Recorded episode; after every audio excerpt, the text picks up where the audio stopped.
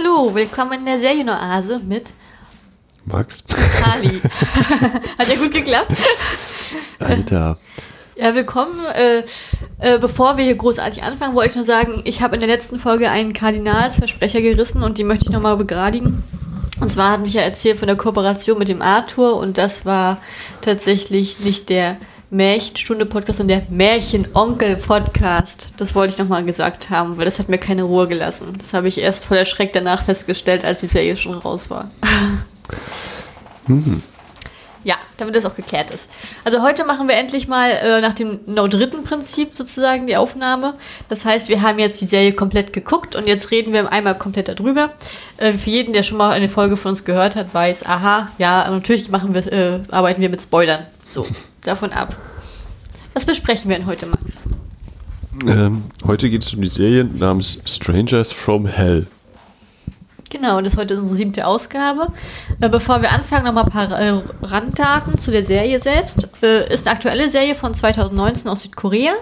Äh, wurde immer samstags und sonntags ausgestrahlt auf dem Sender OCN, der wie für seine, ich sag jetzt mal, sehr direkten und auch ähm, düsteren Dramen bekannt ist. Hat eine klassische Laufzeit von 60 Minuten, wie man es aus Korea kennt. Ähm, die Serie basiert auf einem Webtoon. Also die Folgen gehen 60 Minuten. Ja, ja. Äh, Die Serie basiert auf einem Webtoon von Kim Yong-ki und hat insgesamt äh, zehn Episoden umfassend, wovon die ersten neun ab 15 freigegeben sind und die, neu und die zehnte Episode dann ab 19 Das habe ich plus. auch nicht verstanden. Oh. Naja, so ist das wohl. Ähm, ja, was kann ich dazu noch sagen? Ja, der Titel Strangers from Hell ist jetzt ein europäischer Titel im amerikanischen Bereich oder auch im ähm, außerkoreanischen Bereich in Asien wird es als Hell a Asa People vermarktet oder auch Asas a Hell. Der koreanische Titel wäre Tenun Chokida. Achso. So, das sind erstmal alle, Rund, alle Randdaten, dass wir, damit wir sozusagen das äh, etwas trockenere abgehakt haben. Hast du gesagt, zehn, zehn Folgen sind Zehn Folgen sind es, genau. Ja. Und dann fangen wir mal an. Und zwar, ich habe mir gedacht, zum Strangers vom Hell, warum jetzt im Oktober? Ähm, habe gedacht, ja, ich schmue mal ein bisschen beim Horror-Oktober. ähm, 13 Filme werde ich nicht schaffen, aber mit 10 Episoden äh, verringert das sozusagen noch die Wahl, dass ich noch drei Filme gucken muss. Dann kann ich für mich zumindest für mein Gewissen sagen, ah, ich habe im Horror-Oktober teilgenommen. Und da Strangers from Hell eine der wenigen ähm, Horrorserien aus Korea ist und auch die einzige, die ich bisher gesehen habe aus diesem Metier, habe ich gedacht, die muss unbedingt im Oktober sozusagen von uns besprochen werden. Was ist denn der Horror-Oktober? Ja, Max, was ist der Horror-Oktober? Ja, also es äh, gibt ja in der Film- und wahrscheinlich auch in der Serienwelt mittlerweile, äh, was so Blogs, Podcasts etc. angeht, äh, Themenmonate, Wochenthemen, Themenwochen äh, ohne Ende und äh, im Oktober, weil ja da auch Halloween ist am Ende des Monats, äh, gibt es mittlerweile den Horror-Oktober. Äh, alternative Titel sind, glaube ich, auch der Hooptober für äh, Toby Hooper Wortspiel ähm, und der Schocktober. Und beim Horror-Oktober geht es eben darum, dass man äh, mit der Raute Horror-Oktober seine Beiträge veröffentlicht bei Twitter, auf seinen Blogs, ähm, wo auch immer man im Internet eben unterwegs ist. Und äh, in Anführungszeichen offiziell die Regel ist, 13 Filme zu schauen. Ähm, ja, die mit Horror zu tun haben oder sich vielleicht irgendwie im weitesten Sinne unter Horror fassen lassen. Ähm, ja, dieses Jahr bin ich nicht so vorne mit dabei. Es gab mal ein Jahr, da habe ich es, glaube ich, geschafft, aber sonst war ist das meistens so irgendwo zwischen, weiß ich nicht, fünf und sieben Filmen äh, versandet. Ja. Und dieses Mal also mit einer Serie dabei hier. genau. Ähm, möchtest du die Serie auch nochmal zusammenfassen?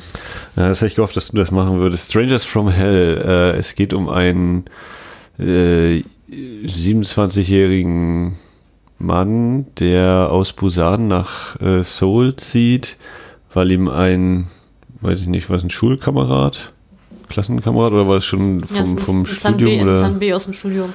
aus dem Studium äh, ihm einen Job verschafft hat, äh, obwohl sich höher oder besser qualifizierte Leute dafür beworben haben, aber weil die sich eben von früher kennen, hat er da jetzt ein Praktikum, ein Internship. Ähm, und weil er ja ein bisschen Geld auch sich ansparen will und auch nicht auf dem größten Fuß leben will, ähm, sucht er sich eine sehr günstige ja, die nennen das immer Studio. Also ist eine, ja, eigentlich ist es wie so eine Art Hotel, Schrägstrich Apartment, äh, wo man halt ein Zimmer hat. Das ist so, oh Gott, also für mich ist das so wie Hühnerstall. selbst bei den, selbst bei den teuren, die er sich am Anfang anguckt. Also genau, äh, sucht halt eine sehr, sehr günstige, sich ein sehr, sehr günstiges Zimmer und muss dann schnell feststellen, äh, da wohnen sehr viele merkwürdige Leute und es scheint ja auch, ähm, scheint ja auch nicht nur zu, zu Merkwürdigkeiten zu kommen, sondern auch zu Todesfällen und ja, so entwickelt sich dann die Serie. Mhm. Das hast du schön zusammengefasst. Natürlich. Ja, ich, ich fand es auch interessant, ähm, wie sich die Stimmung im Laufe der Serie verändert haben. Also wenn äh, Shang Shoshi nach äh, Seoul kommt, dann wirkt er ja doch sehr, sehr geerdet und sehr bodenständig. Es wird ähm, dann halt äh, ihm passieren sozusagen mit, dem, mit der Ankunft in Seoul permanent unangenehme Dinge, das heißt mit ihr seinen Mitmenschen, dass er halt ähm, entweder der, also entweder ähm, der Fahrgast zerstört seinen Laptop, weil er so ruppig mit seinem Koffer an, umgeht, obwohl er sich nicht entschuldigt, oder er wird übers Ohr gehauen, was die Kosten der Reparatur angeht für den Monitor. Oder bei dem Gewinnspiel, auch wenn er in die Mitte trifft, dann kriegt er nur die, die, die Zusatzpreise. Ähm, ja und sein Koffer geht kaputt, das eine Rad rollt weg, als er dann beim, bei dem Unterkunft ist. Genau, also dann wird er angepumpt noch hier am Anfang, während er gerade isst, dass er den Koffer gefälligst woanders hinstellen soll, in einem ganz unfreundlichen Ton. Also er trifft sozusagen mit, äh, von Anfang an nur freundliche hm. Leute. Also das ist so dieses, ja, also man könnte meinen, dass alle ganz griesgrämig und grimmig sind, die so ein Soul sind. Und die erste Person, die nett so zu ihm ist, ist tatsächlich die Vermieterin in der Absteige, in der er dann unterkommt, in dem Eden-Studio. Hm.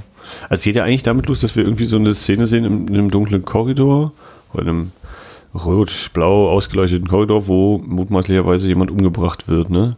Ja, genau. Und ähm, ich kann mir auch, kann auch nicht mehr genau sagen, ob er das nur eigentlich selber war oder wer da nur zu sehen war und ähm, was so für mich halt einen sehr dunklen oder düsteren Ton gesetzt hat, wo ich dann auch noch nicht wusste, na, geht das jetzt so in eine, in eine Fantasy-Richtung, also so ein bisschen auch übernatürlich, also taucht hier sozusagen der Teufel äh, äh, tatsächlich auf, sozusagen, oder fantastische Wesen und Elemente, was dann nicht so war. Ähm, ja, aber das ist eigentlich ja, eine ziemlich gute Beobachtung mit den ganzen anderen Menschen, die da so, mit denen er so zu tun hat. Das ist auch der Taxifahrer, der sozusagen den, den äh, Serientitel sagt hier, kennen Sie das Sprichwort? Äh, ja, Fremde, Fremde aus der Hölle oder Menschen, Menschen sind eben die Hölle. Ähm, das war eben auch noch so erwähnt. Ja, ähm, sowieso, wenn man so drauf achtet, also ich habe die Serie jetzt zweimal gesichtet. Einmal als sie live kam, dann einmal jetzt mal mit Max sozusagen, ja, unregelmäßig, dass ich mich mal zugesetzt hätte. Und ähm, dadurch habe ich halt immer auf, so auf kleine Hinweise geachtet. Und es ist schon so, dass da immer wieder diese Hinweise geschmissen werden, dass Menschen sind die wahren, die wahren Monster, also die, die gefährlichsten Kreaturen sind die Menschen selbst. Ähm, den hat er permanent, ist er halt immer permanent mit Leuten ange, dass er immer, mit Leute aneinander gerät, dann äh, geht er aus, dann, dann äh, prügeln sich zwei Fremde, dann will keiner helfen. Und dann hat er der permanent, äh, dass er aus Versehen eine Frau umrennt, die ihn dann gleich wieder anpumpt. Also er hat, man hat das Gefühl, dass sozusagen er immer nur die Negativseite von den Menschen so sieht. Und was den Serien-Einstieg direkt angeht, ähm, was du jetzt meintest, dass es so düster losgeht. Da habe ich damals, als ich das erste Mal gesichtet habe, habe ich, äh, hatte ich die erste Folge geguckt und habe so gedacht, ja, und das ist das Ende der Serie. Diese, wir haben das Ende der Serie jetzt gezeigt bekommen. Ja. Ähm, das ist auch so, es ist, also es ist exakt eins zu eins Übertragung. Das Finale ist genau auch in der ersten Folge drin. Das äh, hat man dann nicht mehr so vor Augen, weil man dann sozusagen schon eine Weile her ist, aber es ist wirklich so tatsächlich eins zu eins. Hm. Also das mit dem Monitor war auf jeden Fall dieses, ich, ich habe auf dich gewartet, aber ich habe es irgendwie nicht in Erinnerung, dass die, also die Anfangsszene habe ich in Erinnerung, dass irgendwie jemand mit einem weißen Shirt ihm von äh, jemandem von hinten mit dem Hammer eins überzieht. Aber ist auch egal, also bleibt ja gleich. Bin ja auch davon ausgegangen, dass sozusagen das Ende wäre. Ähm, dass sozusagen der, der Kreis schließt, ne? Ja. Ähm, ja, Möchtest du irgendwie was mit was nicht, äh, nee, also ich würde jetzt sozusagen, hätte jetzt über äh, äh, gesprochen. Sag doch mal, was ist denn das für ein Name? Wer ist das denn? Was ist das? Der Shuvushi ist halt der 27-jährige junge Mann, der nach aus Busan kommt. Ähm, wir erfahren halt im Laufe der Geschichte, dass er halt aus ähm, einem armen Elternhaus kommt, mit, mit einer alleinerziehenden Mutter und einem älteren kranken Bruder. Äh, dementsprechend sich nicht großartig frei entfalten konnte, halt immer sehr darunter gelitten hat, dass halt äh, die, der Bruder permanent krank war und die Geld dafür, dafür drauf ging, oder dass die Mutter halt von morgens bis abends alleine immer geschuftet hat und dementsprechend da nicht so drin war, nicht so glücklich war. Äh, dann hat er danach seinen Militärdienst geleistet, wo er halt auch äh, mit einem sehr cholerischen äh, Mitsoldaten äh, immer aneinander geraten ist, das was ihn auch sehr, sehr geprägt hat. Das ist auch ein Motiv, was sich halt durch die Serie dann halt immer wieder zieht. Und dann haben wir halt noch, kriegen wir auch noch äh, zu erfahren, dass er dann halt noch studiert hat auf dem College ähm, mit, mit Fachrichtung Literatur und dass er eigentlich ein Autor ist und dass er halt auch ähm, sozusagen diesen, diesen Traum, Autor zu werden, auch noch nicht begraben hat. Also da möchte er, also er hat, kommt auch mit der Intention nach Busa, äh, nach Seoul. Zum einen, weil natürlich seine Freundin wohnt da, die Jeona. Ähm, denn halt, weil er das Praktikum kriegt, ist halt der Weg, dass er erst überhaupt nach Seoul erstmal kommt, um Fuß zu fassen und über überhaupt berufliche, ähm, ja, ich sag jetzt mal, berufliche Schritte einzuleiten. Und er sagt ja gleich von Anfang an, ja, aber er schreibt trotzdem. Also er nutzt dann die Zeit, seine Freizeit möchte er dafür nutzen, dass er seinen Roman schreiben kann und hat dann auch schon ein paar Ideen entwickelt und es soll dann halt so ein Kriminalroman werden. So. Ich habe auch immer das Gefühl, wenn er das dann halt immer erzählt oder wenn es immer aufgebracht wird, dann machen sich halt immer viele Leute immer auf diesen, darüber lustig, dass er halt diesen Traum verfolgt oder dass er das halt mhm. macht. Ja, mit dem Künstler sein, ne? Ich hab, also das war zum Beispiel auch so ein Punkt, ne, da ich das am Anfang äh, in dieser ersten Szene einmal dieser, dieser Bildschirm zu sehen ist mit, ich habe auf dich gewartet und so, und dass er dann sagt, na, er ist Autor, habe ich halt die ganze Zeit so gedacht, na, am Ende ist es wahrscheinlich so, dass es alles so äh, in dem Buch passiert und das sind alles so Geschichten, die er sich aussehen. Eigentlich ist es gar nicht es ist vielleicht nicht super, wo er jetzt gerade äh, ist, aber es ist auch nicht so schlimm, dass da jetzt irgendwie Leute umgebracht werden und so. Und ähm, das kommt natürlich nicht ganz hin, aber ein bisschen was hat es natürlich dann, bringt ihm das ja dann trotzdem bei seiner Schreibtätigkeit, äh, dem, was er da so erlebt hat. Ähm, ja, und ich musste tatsächlich so ein bisschen an Burning auch denken, weil es ja auch irgendwie so ein, so eine, ein vermeintlicher Autor kommt in eine Großstadt und eigentlich auch wie eine Frau und es gibt auch so, eine, so ein Gewinnspiel vor einem Laden. ist natürlich ein bisschen anders, aber äh, ja, und dann auch dann so dieses, um dieses, diesen, diesen, welchen Platz habe ich in der Gesellschaft so geht und äh, was, was mache ich jetzt, wie geht es jetzt eigentlich mit meinem Leben weiter, so ungefähr, nachdem die Ausbildung quasi abgeschlossen ist, sind jetzt sozusagen die ersten Schritte nach der nach der Ausbildungsphase ja eigentlich, ne? Ja, an sich schon. Es geht einfach darum, dass er Fuß fassen kann. Ich finde es auch mal krass, dass dann halt immer wieder auch, also man kriegt ja, wenn er durch die Stadt läuft oder irgendwo sitzt, dann kriegst du ja oft immer auch von den Fremden die Gespräche so mit, was die, worüber die sich unterhalten und die haben ja meistens auch immer so Themen, die ihn auch gerade so ins Herz treffen. Wie dann zum Beispiel dieses, wo er sich Gedanken macht, wo will er hin, was macht er jetzt, wie kommt er aus dem Studio raus? Und dann kommt dann halt, siehst du halt das Pärchen da sitzen in diesem Jahr, in dem Alter noch nicht mal ein Haus, ein eigenes halt Grundstück und das ist, und dann will er eine Beziehung führen, da sollte sich schämen und da, da, da, und über dieses, dass er sozusagen noch mal von, obwohl er nicht direkt angesprochen wird, immer noch von Fremden gerichtet wird für sich selbst. Also das ist auch relativ häufig in der Serie. Das finde ich auch ziemlich mhm. stark. Weil man da natürlich immer äh, das ja von beiden Perspektiven machen kann. Eigentlich immer sagen, oh ja, sie, sie urteilen über. Andererseits könnte man auch sagen, was ist das für ein für ein Verständnis mit, womit sind die denn aufgewachsen, so ungefähr? Ne, dass die solche Aussagen treffen, wo ich dann auch denke, ja, ist man halt, dann hat man da halt eben kein eigenes Haus. Okay, wir haben ja nur hier mit unserer Lebenssituation äh, oder mit, dem, mit der Tatsache, dass es eben Genossenschaften gibt, Wohnungsgenossenschaften in, in vor allen Dingen im Osten Deutschlands. Äh, das ist ja auch nochmal was ganz anderes, dass man eben tatsächlich eher zur Miete wohnt oder so. Aber ne, das ist eben auch so der, der Hintergrund, dass man eben äh, auf eine bestimmte Art und Weise sozialisiert ist. Also fand auch dieses Pärchen, das war mir auch äh, sehr suspekt, so dieses, ja, ist doch egal, es sollte vielleicht um Liebe gehen und nicht um Besitz und äh, quasi so adelsmäßig, ah, hier sind meine Ländereien und äh, wir heiraten aus, aus äh, Publicity-Gründen so ungefähr, sondern dass, äh, dass man halt zusammen ist, weil man sich liebt, idealerweise. Was ja bei den beiden da nicht so klang. Aber ich habe das Gefühl, dass in äh, koreanischen Serien das auch ein sehr wichtiges Motiv ist, was halt immer wieder aufgegriffen äh, wird, dass man halt tatsächlich einen gewissen ja, finanzielle Absicherung haben sollte, bevor man sich halt niederlassen kann und dass auch die Eltern halt auch dafür sorgen, dass ihre Kinder dann halt auch gut heiraten, dass es halt nicht angenommen wird von dem Elternhaus, wenn du halt jemand ärmlicher oder schlechter heiratest. Ähm, das, da gehörst du schon sozusagen zum ähm, niederen Teil der Gesellschaft Und äh, dadurch, dass er sozusagen von einer alleinerziehenden Mutter großgezogen ist, das hat er schon eine harte Kindheit gehabt, weil das ist in der Gesellschaft da eigentlich nicht so akzeptiert. Das ist in Korea eigentlich schon noch ein hartes Thema. Ja, ne, als ob man irgendwas gegen tun könnte.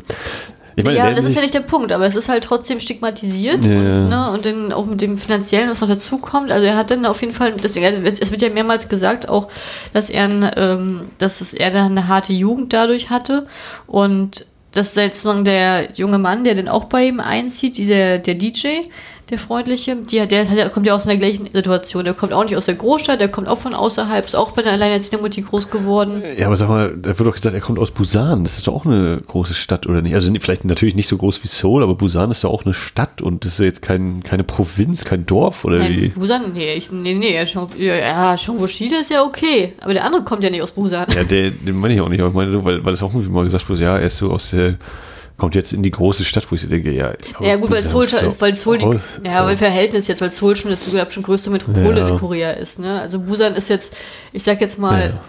das hm. ist jetzt wie Rostock und Berlin und Hamburg. Also, ne, also ist jetzt naja. kein Dorf, aber das ist trotzdem noch äh, relativ, also ist auch, Busan ist auch relativ übersichtlich im Vergleich zu Seoul.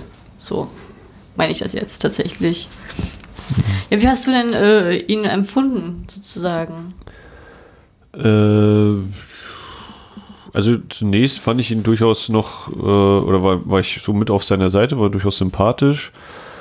Es kippte dann gerade so in, den, in der zweiten Hälfte der Serie, ich weiß nicht, ob es Folge 6 jetzt konkret war, aber so, ich glaube spätestens 7 oder 8 war dann irgendwie so ein Punkt, wo ich so dachte, nee, da gehe ich jetzt nicht so hundertprozentig mit bei deiner Entwicklung, weil ich auch immer so gedacht habe, hey Junge, also spätestens nach der ersten Nacht wäre ich da ausgezogen. Also Geld hin oder her, aber nee. Oder ich hätte meinen Laptop immer mitgenommen auf Arbeit. Ich hätte es doch nicht in diesem Zimmer da gelassen, in dieser völligen Absteige.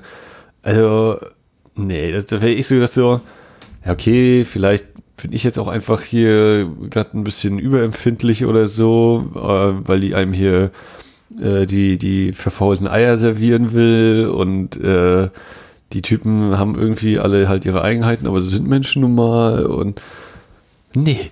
Also nach der ersten Nacht hätte ich doch gesagt, ja, tut mir leid, äh, pff, ich suche mir was anderes. Also er musste ja nicht mal, er musste ja nicht mal drei Monatsmieten zahlen oder so. Das war ja nur bei den anderen, weil sie das halt so super günstig macht. Und dann hätte ich gesagt, nee.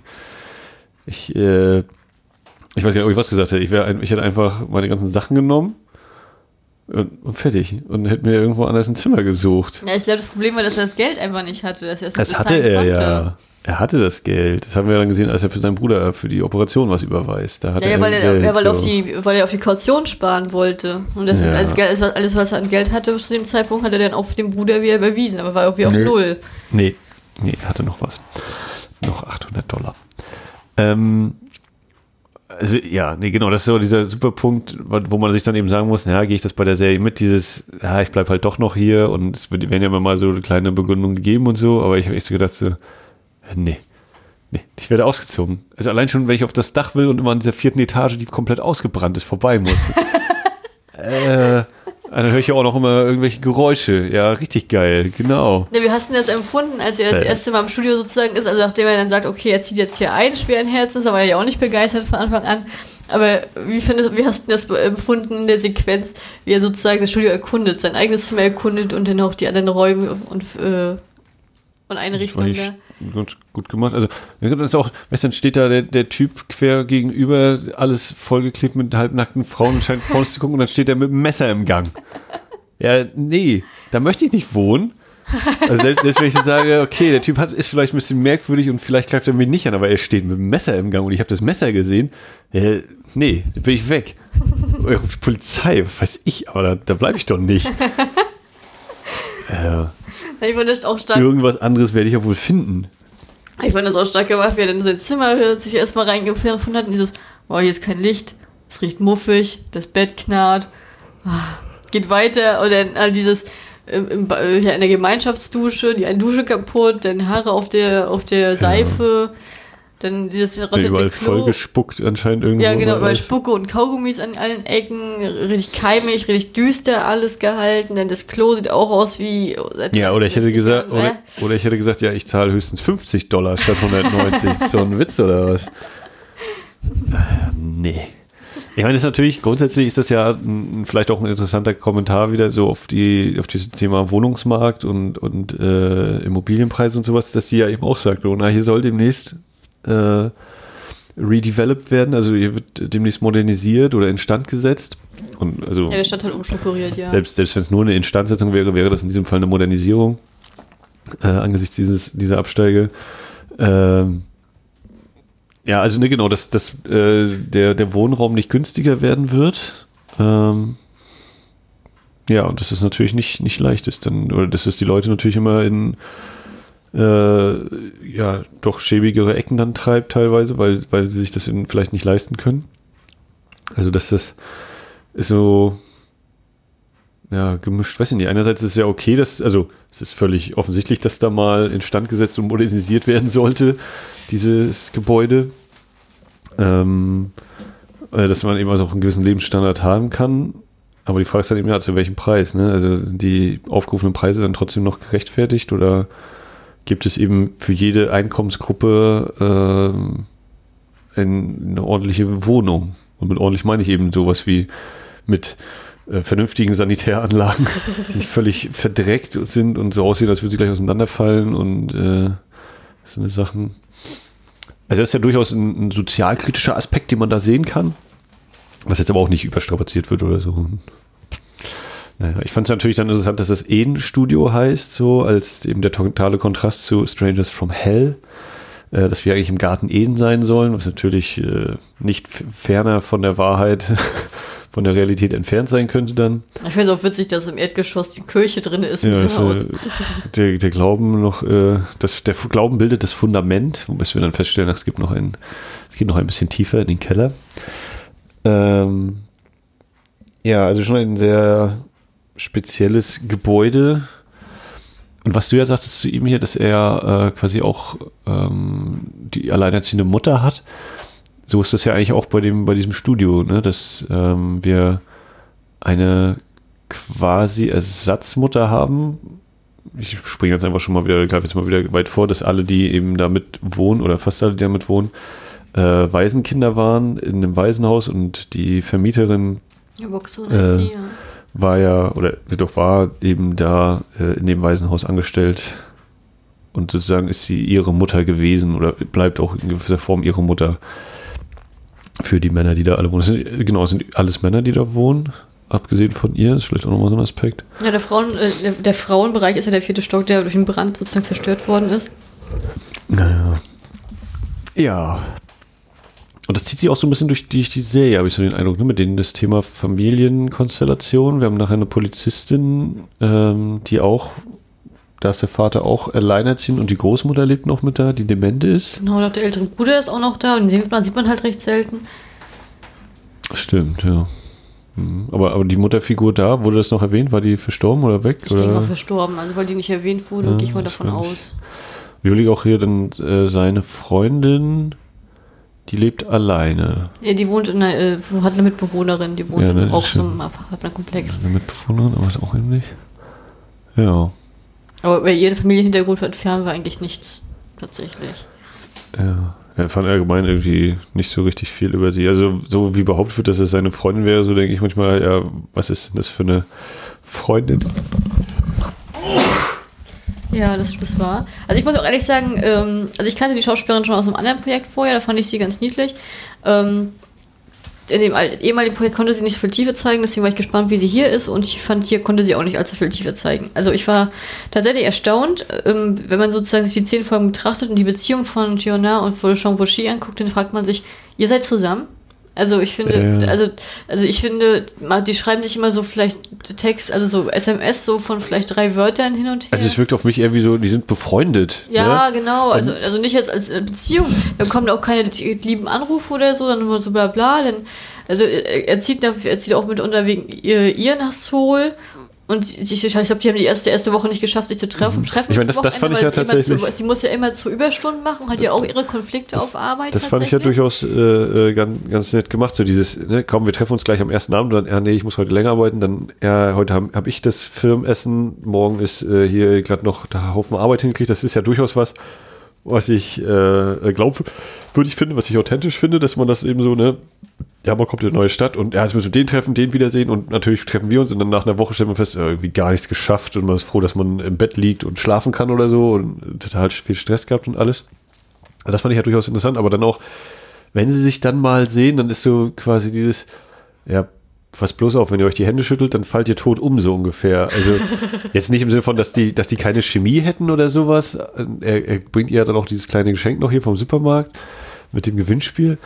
Aber ich denke, ja, ist jetzt vielleicht dann auch wieder so im koreanischen Gesellschaft nicht so angesehen oder so, aber die, die küssen sich ja auch nicht oder so, oder, um, oder eine Umarmung so richtig, äh, das, oder körperliche Nähe, das ist sehr limitiert. Also, ja, da, da, also da passiert tatsächlich gar nichts, muss ich auch sagen.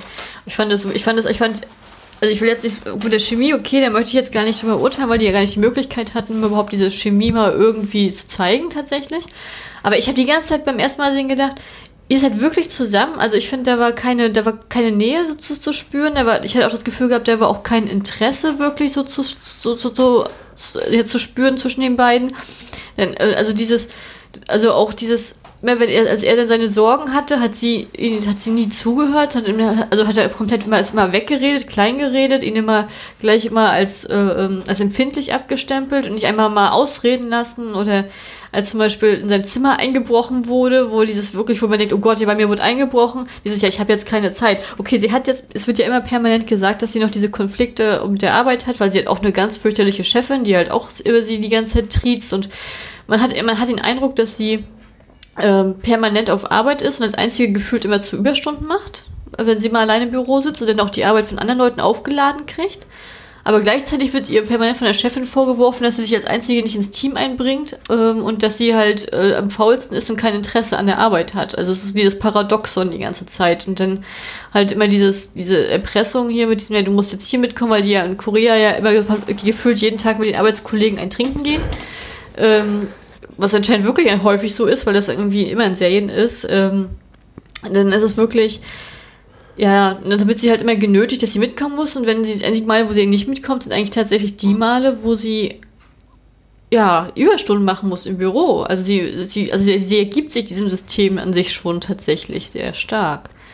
Ähm, den Eindruck habe ich. Und sie tut mir auch ein bisschen leid mit ihrer Chefin und alles, weil sie kann ja nicht gewinnen, aber ich musste sagen, ich, ich, ich fand ihre Rolle mit der Zeit auch ein bisschen unsympathisch, weil dafür, dass sie sagt, sie ist mit äh, Shang-Chi zusammen und macht sich Sorgen um ihn, da hört, dafür hört sie ihn, sie hört ihm ja bis zum Ende nicht zu. Also sie, sie, sie redet ihn ja immer nur klein und dann wird sie einfach nur lauter, dass sie, dass, dass sie ihn sozusagen die Sorgen nicht wahrnimmt. Weil ich finde, vom, vom äußerlichen Aspekt, also wenn man ihn jetzt so betrachtet, wie er, wie freundlich und lebenslustig und der am Anfang war und wie parano paranoid mit der Zeit er wurde und wie sich seine, seine ganze sein ganzer Gestus und sein ganzer Habitus verändert hat, das ist ja wirklich auffällig. Da musst du ja nicht mit jemandem zusammen sein und so festzustellen, da stimmt was nicht. Und trotzdem, dass sie dann nicht, trotzdem nicht darauf reagiert und sich dann auch anfängt, mit ihr seinen blöden Chef zu treffen, ne, äh, um das Thema zu besprechen, wo ich dann denke, ja, der hat doch auch keine Ahnung, weil der interessiert sich doch auch nicht für ihn. Und also fand ich total also ich fand, fand ich total blöd, die Beziehung. Also das ich, muss ich echt sagen. Und ich fand auch ihre, ich fand auch sie nicht so sympathisch. Ja. Was, wie fandest du sie denn? Also, wie ist deine Ansicht dazu? Ja, ich meine, du hast jetzt schon da ziemlich viele Punkte angesprochen. Ich fand es auch irgendwie so ein bisschen, wie gesagt, so, ich habe nicht das Gefühl gehabt, dass da jetzt so eine richtige Nähe ist, wenn sie sich dann mal sehen, das im Sinne von, oh, jetzt bin ich endlich hierher gezogen. Ich weiß ja auch nicht, wie lange die sich vorher zum Beispiel nicht gesehen haben, ne? Also mit so mhm. ausgehen ja, wir, wir sind in einer Beziehung, aber sie ist jetzt schon nach Seoul gezogen und er studiert noch oder weiß ich, was er noch macht. äh, oder war noch beim Militär. So, und dann, also für mich ist irgendwie so dieses Gefühl, na, die haben sie jetzt mindestens einen Monat lang nicht gesehen. Hm. So, und dafür ist das so irgendwie so, wow. Ja. Aber ihr seid jetzt nicht fest zusammen, sonst würdet ihr was anderes machen, wenn ihr euch jetzt nicht wiederseht. So, also das, und genau, das, ihr, ihr Verhalten fand ich teilweise auch sehr schwer, war nicht so leicht für mich, das immer so nachzuvollziehen, weil ich auch so dachte, ja, warum blockt sie jetzt so rum und jetzt sehen sie sich mal und dann ist aber auch gleich wieder irgendwie so äh, schlechtere Stimmung oder sie kommen irgendwie nicht dazu, sich äh, ähm, gegenseitig genau die Aufmerksamkeit zu schenken, die sie eigentlich benötigen würden. Und da kommt es eher so zu Missverständnissen und dann habe ich eben so mehrmals so das Gefühl gehabt, ja, das ist einfach auch so vom Drehbuch so gewollt, dass da jetzt irgendwie so diese, diese Missstimmungen auftreten. Aber es fühlt sich irgendwie eben genauso an. Es ist halt herbeigeschrieben. Es wirkt nicht so wie, das ergibt sich jetzt so aus den Charakteren. Also das war so dieses so, ja, jetzt tritt hier ein Problem auf. Warum tritt das Problem auf? Weil es anscheinend gerade benötigt wurde, aber nicht, weil sich das jetzt irgendwie nachvollziehbar aus diesen Figuren ergibt. So. Ja, also die blödeste Situation fand ich war, wo sie es endlich mal schaffen, sich am Wochenende zu treffen an dem Samstag und dann wird er ja von die ganze Zeit äh, von ähm, Munchu verfolgt und sieht ihn immer halt da stehen und schon ganz paranoid, weil er ihn immer wieder sieht, dann sieht er ihn auch genau in dieser Situation und er guckt, da kommt sie um die Ecke und sie so, hast du ihn auch gesehen, hast du ihn auch gesehen? Und sie so, fängst du jetzt schon wieder an? Nee, den gehe ich jetzt, dann habe ich jetzt keine Lust mehr, jetzt bin ich müde und geht. Ja. ich dachte so, was, was, soll das denn jetzt? Starkes Treffen. Ne? Also das, ja, oder dass man eben sagt, ja, lass uns woanders hingehen oder so. Ja, aber, ja, echt so. Also, da habe ich auch so gedacht, ja, du bist die perfekte Freundin oder was. Also, was ist denn das für ein Rumgezicke? Und da hatte ich manchmal das Gefühl gehabt, diesen Frust, den sie auf der Arbeit aufgebaut hat, den hat sie dann immer sozusagen an ihn weitergegeben oder so ein bisschen ab, so ja. weitergepuffert. So, ja, ich dann aber auch dass, du, dass sie dann eben sagt, no, ich habe gerade so viel zu tun und äh, ne, ich bin halt auch total gestresst und dass sie dann merken, ja, wir sind beide ganz schön äh, gestresst und äh, in einer besonderen Situation. Ähm, aber wir halten jetzt zusammen und äh, kommen da gemeinsam durch sozusagen. Ne? Aber nee. Ja, also das war so ein bisschen, dann habe ich auch kurz überlegt, er soll es jetzt noch so äh, erzählt werden, dass er nachher noch mit der Polizistin zusammenkommt oder was? Oder aber nee, diese Tür war, war zum Glück auch nicht. Also bin ich auch froh, dass es so nicht passiert ist. Aber es war wirklich so dieses so, äh, ja. Pff also gefühlt, klar, es wird dann nachher hinten raus nochmal, quasi wird sie wichtig, um seine Handlung zu motivieren, dass er nochmal zurückkehrt in das Studio. Aber sonst war das irgendwie für mich eine Rolle, wo ich so dachte, hätte ich jetzt auch nicht gebraucht so richtig. Also klar zeigt es nochmal eben so seinen Umgang mit Menschen, ne, eben, dass es auch mit äh, den Menschen, die er, ich muss sagen, angenommen lieben soll anscheinend, wenn sie seine Freundin sein soll, aber so richtig kommt es für mich nur ganz selten rüber ähm, dass eben auch da gezeigt wird, ja, auch das klappt irgendwie nicht so, diese zwischenmenschliche Beziehung. Äh, was ja großes Thema ist eben der Serie, so die, wie man andere Menschen sieht, von anderen Menschen gesehen wird. Ähm, aber sonst hat mir das tatsächlich nicht viel gegeben. Also es war schon so, hm, weiß ich nicht. Also mich hat das auch mehr geärgert als irgendwas. Auch gerade so mit ihrem, mit seinem Chef oder seinem ehemaligen Sanbe.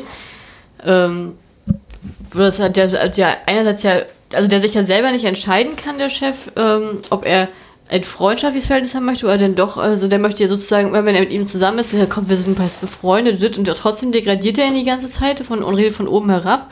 Und dann gleichzeitig, wenn die auf Arbeit sind, dann steht er darauf, dass er ihn sieht, aber dann auch dann äh, sozusagen nutzt er sozusagen die alte Bekanntschaft eher in dem Maße, dass er sie sozusagen, dass er ihn die ganze Zeit immer degradiert vor den Kollegen und auch vor den Kollegen halt bloßstellt und äh, ihn eher so als Puffer nimmt, dass er sich sozusagen groß fühlen kann oder nochmal selber groß aufbauen kann tatsächlich. Ja, also das war auch zum Beispiel so eine Figur, wo ich sagen würde, ja, natürlich nicht eins zu eins, aber solche Menschen gibt es, glaube ich, im Leben. Naja, nicht zu äh, knapp, nicht zu knapp. Die eben so meinen, sie bewusst oder unbewusst da sich was rausnehmen. Also der macht jetzt auf mich auch nicht den Eindruck, als wäre er durch wirklich harte Arbeit und viel Fleiß und Können äh, Geschäftsführer geworden, sondern als wäre ihm das in den Schoß gefallen, ist vielleicht auch übertrieben, aber dass äh, äh, schon ein bisschen ihm das zugeschoben worden ist, äh, auf welche Art und Weise auch immer, und dass das dann einfach so ein Verhalten ist, so dieses, er ist schon arrogant, äh, aber so quasi tut so, als wäre er natürlich total guter und lieber und aber er ist auch irgendwie so. Ist mir zum Beispiel auch sehr unsympathisch, wo ich auch so denke, ja, mh, ich kenne sie jetzt vielleicht ein bisschen, aber mehr möchte ich mit dir eigentlich nichts zu tun haben. Ähm, weiß ich nicht. Also der war mir, den fand ich auch sehr, sehr unschön. Also ich fand ihn total blöd von Anfang an. Ich mochte, ich, ich mochte den überhaupt nicht. Ähm, ist nach, nachher wurde, kam ja nochmal raus, dass er aus einem reichen Elternhaus stammt und dementsprechend sozusagen vom Elternhaus die Finanzierung hat, um die Firma zu starten. Mhm. Man hat ja auch jetzt den Eindruck gehabt, dass er, dass er auf Arbeit ja nie ist. Also dass er sozusagen die Arbeit eher als Hobby betrachtet, während die anderen also den Angestellten alle so rumsitzen und den ganzen Tag arbeiten, äh, geht er ja permanent früher nach Hause oder kommt später zur Arbeit und kommt eigentlich immer nur an nach dem Motto, und heute gehen wir wieder was trinken und heute gehen wir wieder was trinken. Als wenn sozusagen die einzige soziale Basis, die er hat, seine Angestellten sind und er sozusagen seine Macht ausnutzt, dass die halt immer mitkommen müssen. Ja, und dann eben halt noch auf Dings Freundin scharf ist. Ja, aber extrem. Und was ich auch total schön fand, war dieses am Anfang, am ersten Tag, wo er dann halt auch nach schon anfängt, permanent zu fragen. Äh, und, äh, und ich, äh, wo sie dann halt sagt, ja, nee, sie hat ein Firmenessen. Ja, so sind wir nicht. Unsere Firma macht das nicht. Wir sind ja entspannt. Ja, wo ich dachte so, wo ich das Gefühl hatte, ja, genau. Und du machst auch jeden Tag. Und dann auch zum Mittag und zum Abendbrot, weißt du?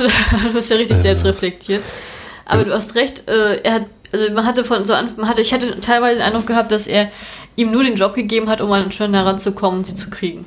Also das, Ja, und um sich wahrscheinlich besser zu fühlen, dass er über ihm stehen würde. So. ja, oder doch eine billige Arbeitskraft Ja, und er schon eine ist, Voll, ja. also statt, statt eine Vollzeit zu bezahlen oder so. Ne?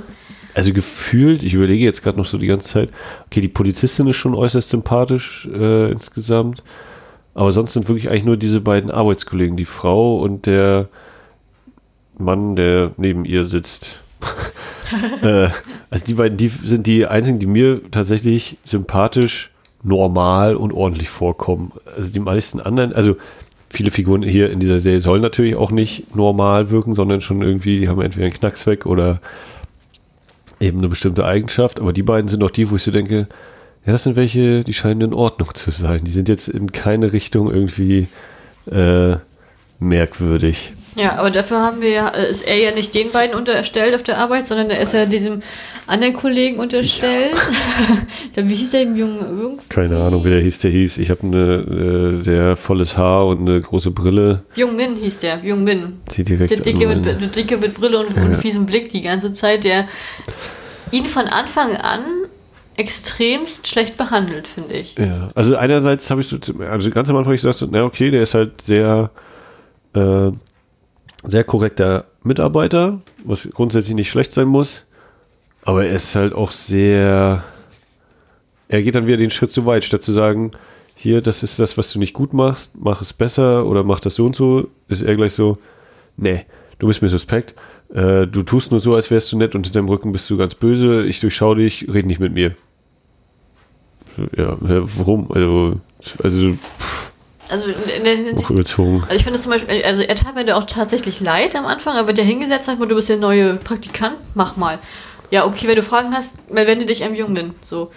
Alle anderen so, ja, äh, sind ja bereit, ihm zu helfen, aber er ist ja die aber der andere Ja. ist ja für ihn zuständig. Und immer wenn er ihm eine Frage stellt, da kommt er, kriegt er ja keine richtige Antwort, oder das, das, musst du machen, sondern dieses, das kannst du nicht, dann bist du nicht für qualifiziert. Also ich finde, ich hatte den Ein- Eindruck gehabt, er war ja am Anfang noch motiviert und freundlich und was weiß ich was. Und ich hatte das Gefühl, dass der von, also auch wenn er das selber als selbstreflektiert nicht so wahrgenommen hat, von Anfang an nur provoziert hat. Also er war die ganze Zeit nur blöd zu ihm. Also, dass er dann, das, wo Shi dann irgendwann auch mal den Hals voll hatte, das konnte ich verstehen. Das fand ich auch. Das habe ich auch so gedacht. Also irgendwann würde ich auch mal denken, ja, so bist du nicht ganz sauber. Also, pff.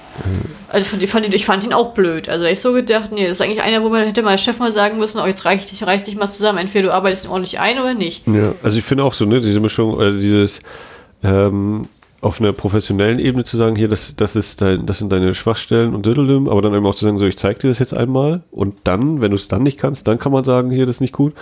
Aber er überträgt das eben auch gleich wieder auf die nächste Schiene, nämlich auf das Persönliche. Und das ist das, wo ich so denke, ja, nee, nee, also dann lass uns wenigstens eine ordentliche Arbeitsbeziehung aufbauen. Wir müssen nicht beste Freunde werden, das ist keine Frage, ne? das ist nur mal Arbeit am Ende. Aber man muss ja nur auch nicht äh, auf Teufel komm raus hier versuchen, ein schlechtes Arbeitsklima herzustellen. Und das macht der Typ eben aus meiner Sicht. Und das war Das also. Wo ich so dachte, einerseits, okay, er wird schon eben so, soll auch wieder so ein bisschen da hingeschoben werden hier. Er hat noch äh, irgendwelche Fotos von der anderen Kollegin da in, seinem, in seiner Naja, Schublade also man und hat schon den sowas. Eindruck, dass er in die andere Kollegin verliebt ist und dass er eifersüchtig ist, Ja. weil sie äh, über dem anderen, also ihm jetzt immer Ja. äh, äh, hübsche Augen macht. ne? Also auf, auf sozial kompetenter Ebene ist das ein ziemlicher Totalausfall, der Typ. Finde ich auch. Und ich was, was ich auch schade finde, ist, ähm, also was das auch ein Motiv, das sich halt durch diese fette Serie zieht, dass äh, Woshi halt immer, also immer auf sich allein gestellt ist. Er, bittet ja immer, er versucht ja eigentlich, sich bei allen möglichen Leuten Hilfe zu holen. Er, er, sagt, versucht er jedem immer zu sagen, da stimmt was nicht oder irgendwas oder, oder ich möchte da nicht hin oder irgendwie. Oder genauso wie auf Arbeit, er noch einen kleinen, da sagt er ja auch zu, seinem, zu dem Chef dann, der ist komisch, der ist, der ist merkwürdig, der, dem stimmt was nicht. Und er, und er wird ihm wieder nie zugehört. Dann wird ja immer das alles weggeredet. Dann wird er ja. immer, wird ja immer er als der, der, als der falsch dargestellt. Immer dieses, nee, so, du, das ist hier, die Arbeit geht hier auf Arbeit los, die geht nicht im Studium los und nicht im Militär, die geht auf Arbeit los. Und dann musst du erwachsen handeln. Jetzt sei doch mal erwachsen. Du musst die anderen Leute akzeptieren, wie sie sind. Jetzt arbeite doch mal an dir. Und das kriegt er halt immer mit ist, ne? Und auch so mit der Journal, auch seine Freundin, die sagt dann halt auch, ja, damals war es mal, heutzutage ist auf Arbeit nicht mehr schön, wenn man nett genannt wird, dann muss man auch mal sehen, was man sich, was man braucht. Da war, du musst es mal akzeptieren, jetzt akzeptier doch mal die anderen Leute, jetzt arbeite doch mal an dir. Und das kriegt er ja immer wieder so rein. Aber, und im Laufe seiner Entwicklung, was das Studio angeht, da sehen wir, da haben wir ja den Vorteil, er, er ahnt es ja bloß, es ist ja immer sowieso immer so, diese Angst, diese Ahnung ist ja meistens immer schlimmer als die Realität. Und er steigert sich ja sozusagen mit rein. Da kann man sich auch natürlich fragen, wenn er so seine Albträume dann entwickelt, ja, hat er sozusagen PTSD sozusagen aus der, aus der Militärzeit noch, dass er so ein Trauma dann mit sich rumträgt, dass, das, dass er deswegen anfälliger für sowas ist oder nicht. Aber ähm, ich hab, da habe ich das Gefühl gehabt, dass er immer von, dass, dass er hat ja nur diese Fantasie, aber und wir sie haben ja noch den Wissensvorsprung, wir sehen ja, wie es wirklich ist. Aber trotzdem bittet er ja von Anfang an um Hilfe und ich finde es unglaublich frustrierend in dieser Serie, wie oft er dieses um Hilfe bittet, dass da einfach nichts passiert. das finde ich einfach so krass. Und, das, ich, deswegen finde ich auch zum Beispiel die Rolle äh, von der Polizistin, die finde ich unglaublich, also ich die äh, schon war, ähm, also ihre Rolle finde ich unglaublich sympathisch, weil sie wirklich, wirklich das liebe Mädchen von nebenan, ganz motivierte äh, Polizistin, auch relativ neuer, Neuerling, sage ich jetzt mal, ist aber halt sehr interessiert in den Job, möchte halt den Leuten helfen. Und die ist ja eigentlich von Anfang an komplett auf der richtigen Fährte. Die, die geht ja, die ist ja auch, die, die führt ja sozusagen von Anfang an die Ermittlungen richtig, ich sage jetzt mal professionell und wirklich und gut voran vor. Und ist aber auch, auch genauso wie Ushi an seiner Privatsituation ist sie auf ihre Arbeitssituation auch komplett auf sich allein gestellt. Sie wird von allen belächelt, keiner will ihr helfen. Ja, und auch ausgebremst, ja, von der von Vorgesetzten vor allem, ja. Oder nicht ernst genommen, genau, von den, von den äh, Det Detectives aus der Kriminalabteilung. Ja, weil das macht ja auch wirklich alles Sinn, auch halt dieses mit diesem den, mit den, mit den Katzenmorden, den, die Verbindung mit dem Mord von vor drei Monaten, dann die Katzenserienmorde. Oh, jetzt findet sie auch noch den Mörder davon. Oder wirken die alle suspekt, dann verschwinden ja permanent Leute aus dem Studio.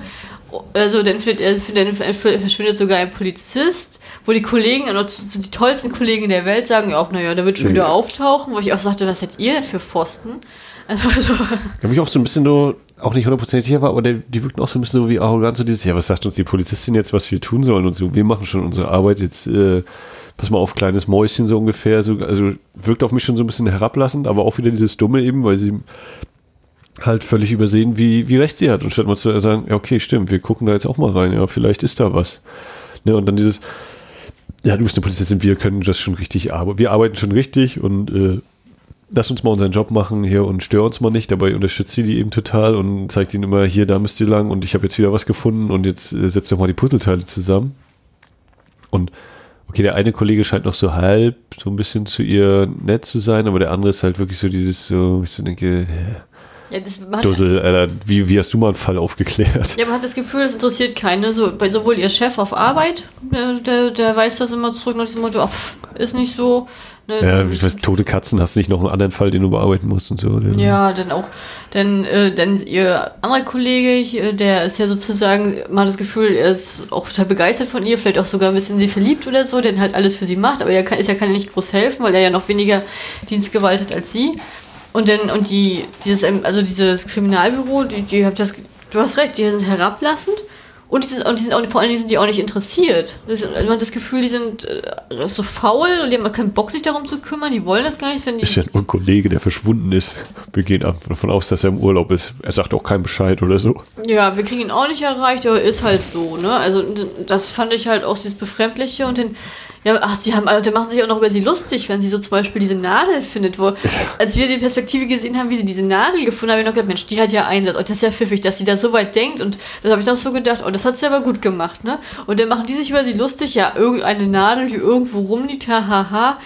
Also, wo ich, wo ich auch so dachte, Ja. Das Auto, was hochfährt und dann halt nie wieder zurückkehrt auf den Überwachungskameras, obwohl es der einzige Weg ist und dann finden sie das ausgebrannte Auto. Selbst dann sind die ja noch so sehr merkwürdig. Ne? Ja, selbst als dann die, auch die Leiche gefunden wird und auch die andere Leiche gefunden wird, ne?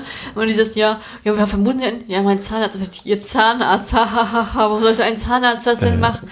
Also, da habe ich auch so gedacht. Also, hm? Also da möchte man ja den, den, teilweise den Ermittlern eine reinhauen, ne? Also, Ja, genau, aber es ist eben das, was ja sozusagen alle drei erleben. Also hier unser Hauptcharakter, seine Freundin und eben die Polizisten, die alle sozusagen äh, ihren Job machen und ja, okay, bei der Freundin wird dann irgendwie mal gesagt, sie hatte Rechtschreibfehler drin, aber es wirkte schon wie, ja, das ist halt Überlastung oder der Druck ist so hoch, äh, die eigentlich ihre Arbeit ordentlich machen wollen und eben teilweise auch sehr gut machen und aber von denen, die über ihnen stehen, halt äh, entweder belächelt werden, nicht ernst genommen werden, äh, ähm, ja, die das überhaupt nicht zu schätzen wissen oder gar nicht auch, auch gar nicht erkennen, was die, die Angestellten da eigentlich leisten oder versuchen zu leisten. Gesagt, bei unserem Hauptdarsteller ist es noch so ein bisschen eine Sache, weil er ein Praktikum macht. Wo dann auch so dieses, ne, wo dann irgendwie, weiß ich nicht, kurz vor oder nach Mitternacht, wo er da draußen das äh, Bier trinkt oder so und dann ihm der Kollege anruft, ja, äh, nicht der Kollege, sondern der Typ anruft, ja, schick mir mal die Präsentation. Wie, soll ich die jetzt schicken? ich fand das auch sein erster Tag, ne? das ist so mitten in der Nacht, wo ich auch dachte, ja, das, sowas wird auf jeden Fall kommen eben. Nach, nach der Arbeit wird ihn irgendjemand anrufen und mach mal schnell noch fertig und äh, wo du so denkst, ja, nee, guck mal auf die Uhr und es gibt Arbeitszeiten und sowas. Aber da war echt so dieses, ja, ja genau, so ein Typ. Und dann am nächsten Tag so, ja, warum hast du es nicht gemacht? Und wo ich so denke, ja, weil es halt mitten in der Nacht war, du Vollidiot. Dann frag entweder mal rechtzeitig an, weil sowas der Zeit braucht, oder nicht halt, wenn ich gerade kurz vorm Einschlafen bin, oder äh, bei meinem fünften Bier. Wo ich dann sowieso überlegen würde, ja, ich werde es dir jetzt so oder so nicht schicken, weil ich halt auch halb besoffen bin. Wer weiß, was dann bei dir ankommt. Ja, vorher hättest du dann nicht auf dem Handy, ne? Bist Äh, du dann auch wieder in die Firma ja, zurück und dann wurde ich auch eine also- halbe Stunde davon weg und dann. Ja. Also das, das ist ein riesen Rattenschwanz, wenn man drüber nachdenkt, wo man mehr Kontra findet, als einmal zu sagen, habe ich nicht geschafft. Diese, diese böse moderne Arbeitswelt. Ja, aber so ist es noch. Das ist halt ja. tatsächlich wirklich, da entwickeln wir uns ja auch hin. Ähm, Ja. Also genau, dieses, wann, wann hat man eigentlich Feierabend, diese Trennung von Arbeit und, und Freizeit oder vom Leben, äh, dieses Abschalten oder nicht abschalten können. Also das ist schon durchaus ein interessanter Aspekt, ähm, der mir aber auch nicht, also ja, ich glaube, bei der Polizistin finde ich es noch mit am, am interessantesten rübergebracht. So bei der Freundin ist es so halb halb, weil sie begründet das ihrer Chefin gegenüber ja eigentlich auch immer so, ne? Ja, ich bin, ich habe ja hier mit der Aufgabe sehr viel zu tun und ähm, also, wo es so wirkt, wenn die Chefin dazu sagt, ja, hier guck mal, deine Kollegin, die opfert sich fürs Team so ungefähr, wo ich dann denke, ja, aber sie macht doch auch Arbeit. ist ja nicht so, dass sie jetzt gar nichts machen würde, ne? Und, und dass sie einfach sagt, du, ich bin schon so ausgelastet, das schaffe ich auch gar nicht, das führt nicht zu was Gutem. Und dann haben wir am nächsten Tag, ja, hier, du hast 100 Rechtschreibfehler, bist du sicher, dass das die finale Datei ist? Wo ich denke, ja, haben wir doch gerade vorher drüber gesprochen. Sie ist ausgelastet mit Arbeit.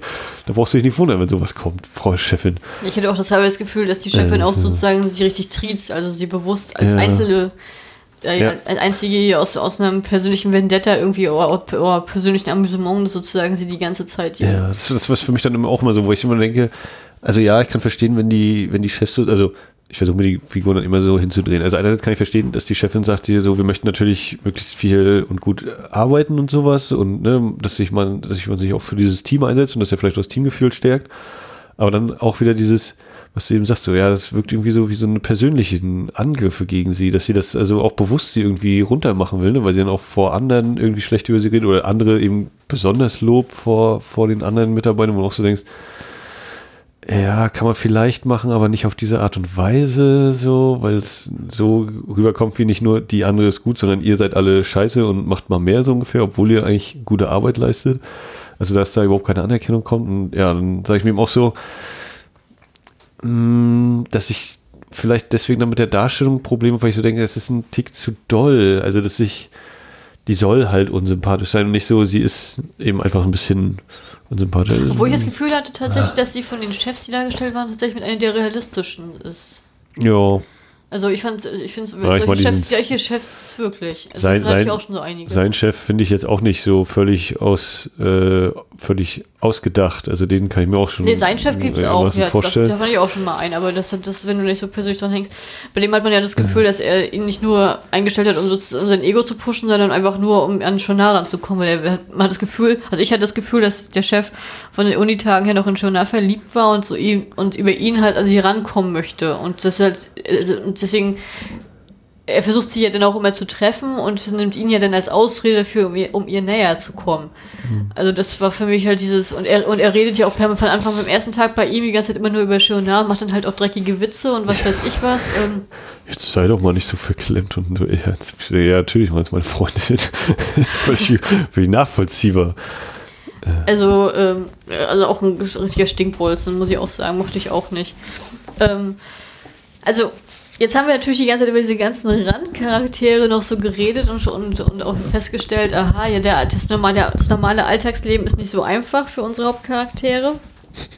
Aber was ist denn eigentlich mit der Schattenseite im Indienstudio? Was haben wir denn da für Leute, Max? Ja, da haben wir auch, äh, wie gesagt, wir haben so den, den einen, der anscheinend den ganzen Tag Pornos guckt, der vor allem eine Fußfessel hat äh, und gerne mal mit dem Messer im Gang steht.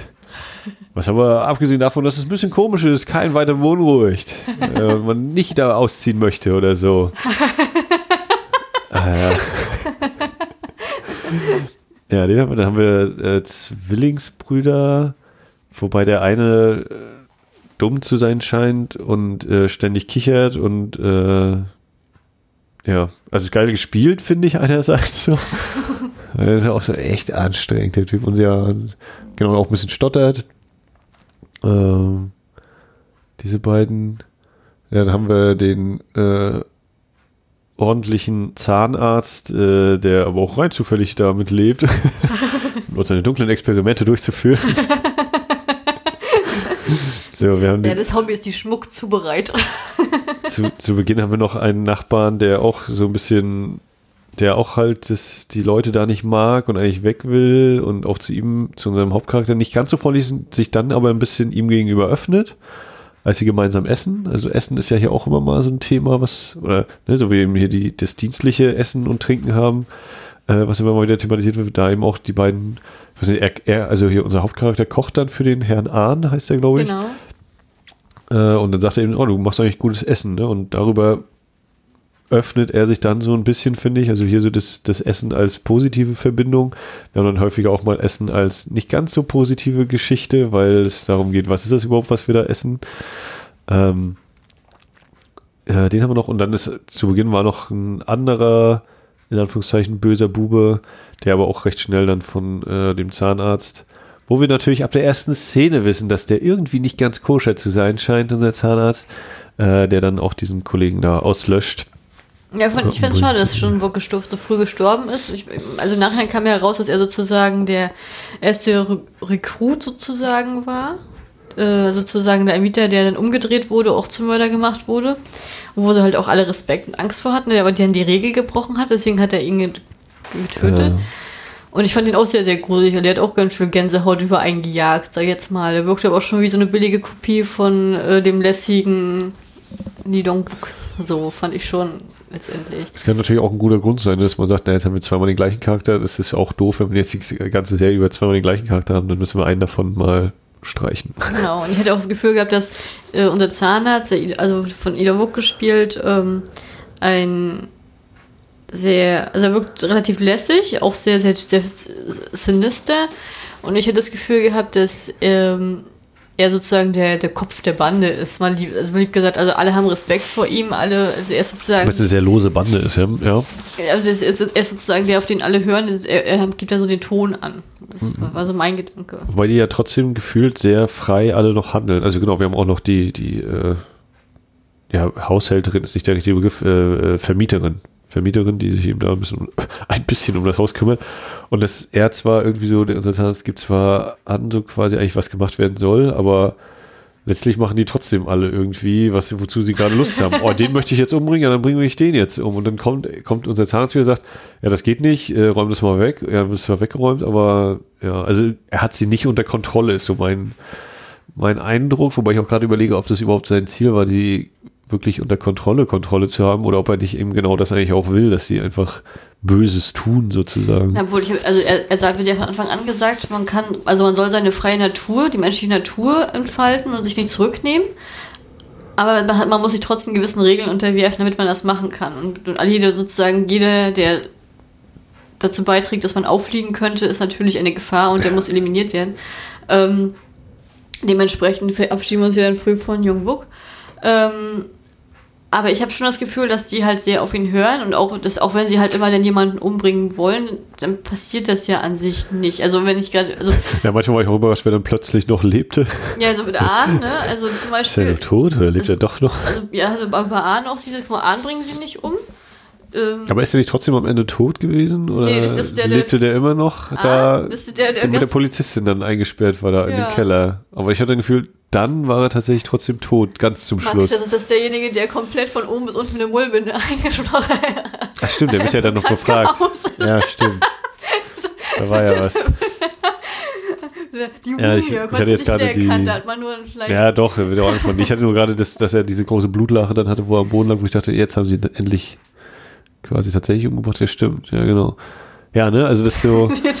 Und dieser ungewollt komische Humor nachher zum Schluss. Dieses, er hat, also wir haben ja im, im Folge 2 oder 3 gesehen, dass ihm alle Zähne gezogen wurden beim Bewusstsein. Also er hat gar nichts mehr in der Gusche und ist total allgemein gefoltert worden die ganze Woche. Und dann ist er halt im Krankenhaus zum Schluss mit diesen ganzen Mullbinden von unten bis unten. Ne? Dann kommen die Polizisten an, diese beiden, ich meinte damit die Detect Detectives, die kein Interesse haben und sagen halt so, oh, sie sehen aber, das sieht aber schlimm aus. Können Sie reden? Und dann die Schwester, äh, äh. Ja, gut, ja, also kann, kann er nicht reden? Natürlich kann er nicht reden. Was denken Sie? Ja, das sehe ich doch. Äh, kann man diese Frage stellen, Dussel. Ich kann mir auch dann auch wieder, wie der so zu diese, an diese Position gekommen ist bei der Polizei. Ja, das meine ich aber mit Ignoranz dann auch, ne? Naja, gut, aber vor allen Dingen, was haben wir denn dann noch? Also, was gegen die Regeln verstößt? Dann haben wir. äh, Ja, wir haben das Guckloch, das so haben wir auf Psycho. Also Nein, das war ich meine, weil du jetzt vom Nein meintest, die bringen ja trotzdem jeden um. Also ich bin nicht So. der Ansicht wie du, dass die. Ja, dann bringen sie vielleicht nicht jeden um, aber sie, sie unternehmen dann einfach Sachen, die er gar nicht erlaubt hat, so ungefähr. Also es ist dann da gerade, nehmen wir uns den jetzt vor oder so, oder hier, ich bringe noch eine Katze um und solche Geschichten. Ja, ich habe das Gefühl, dass die Zwillinge, also der no- normale Zwilling, das ist ja der Katzenmörder und der andere ist, Dumm. ja, ne, es ist halt ein bisschen zurückgeblieben, ne? Also so. Ähm, ich habe das Gefühl, dass Idon Wook sozusagen dann halt äh, gerne die Leute foltert und dann halt ein Ex- Experiment daran macht und auch gern umbringt.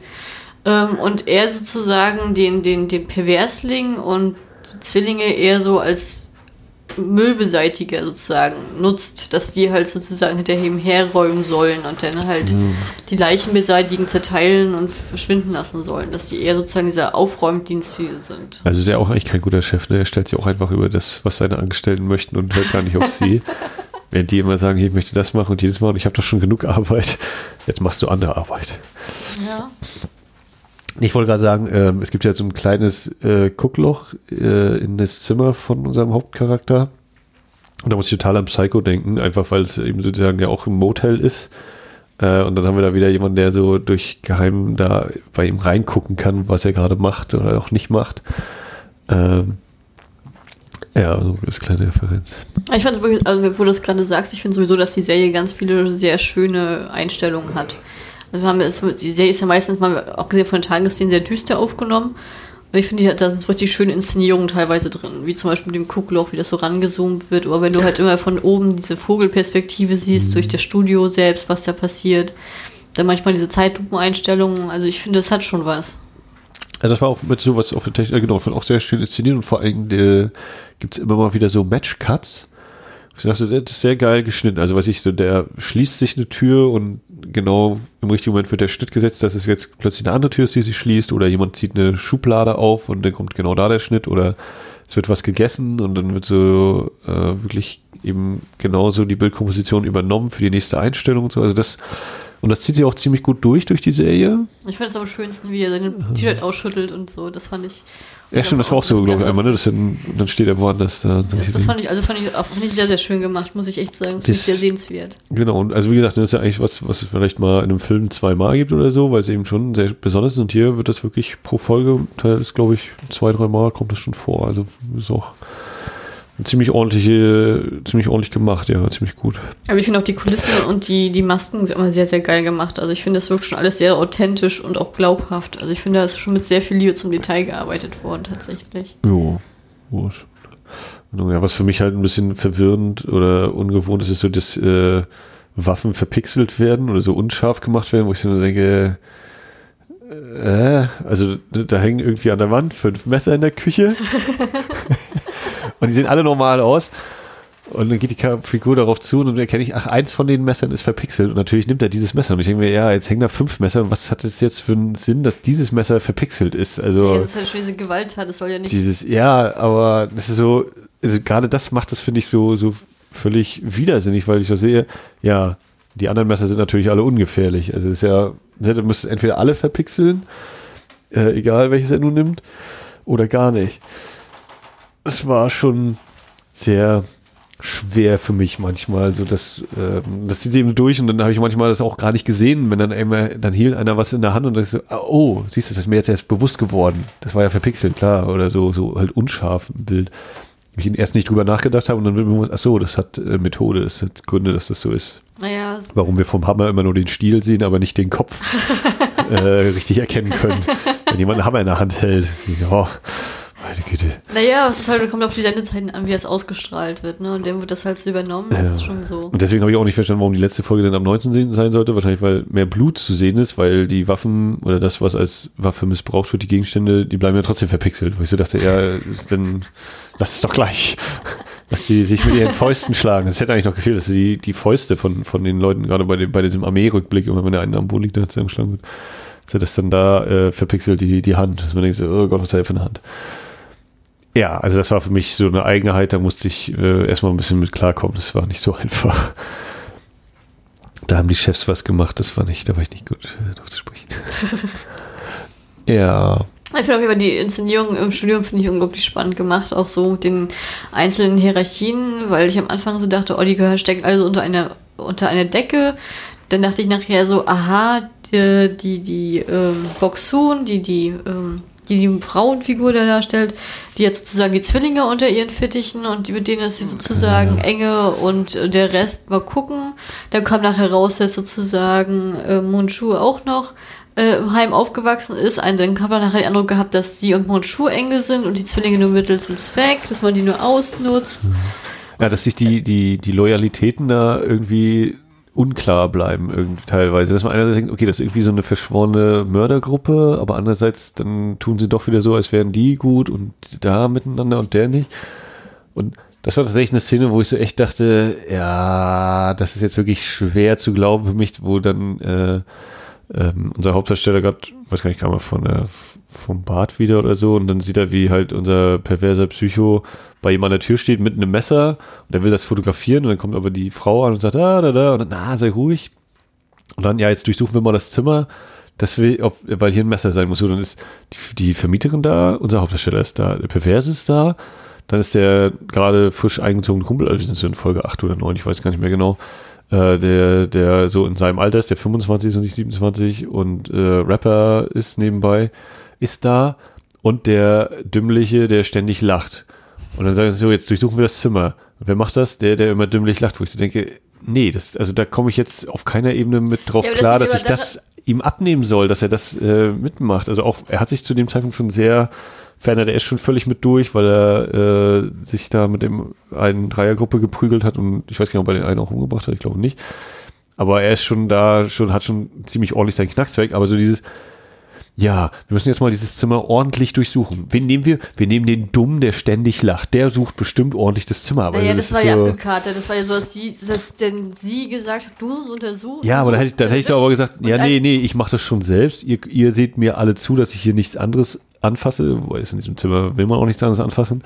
Äh, also das war so, wo ich so dachte, nee, das nehme ich ihm jetzt irgendwie nicht so richtig ab. Also das ist so mir, das war mir ein Schritt zu viel an der Stelle. Das, und dann wurde ihm noch so aufgelöst, ah, der hat sich das Messer irgendwie äh, bei einem, also der, der Dumme, der ständig lacht, hat sich das Messer so hinten in seine, in seinen Hosenbund gesteckt. Naja, bei einer andere bei guter Gelegenheit. Hat, die andere hat ja nachher mit den anderen beiden Jungs das Gespräch angefangen. Ja, was machst du, wenn du jetzt lügst, wenn das nicht so ist und ihn so abgelenkt, dass er nicht hinguckt? Ja, das war ja also das war auf Moment. jeden Fall so, ich dachte, ja, nee. Ja, aber ich glaube, die Prügelei mit den dreien war dann erst danach. Die, die war da noch nicht.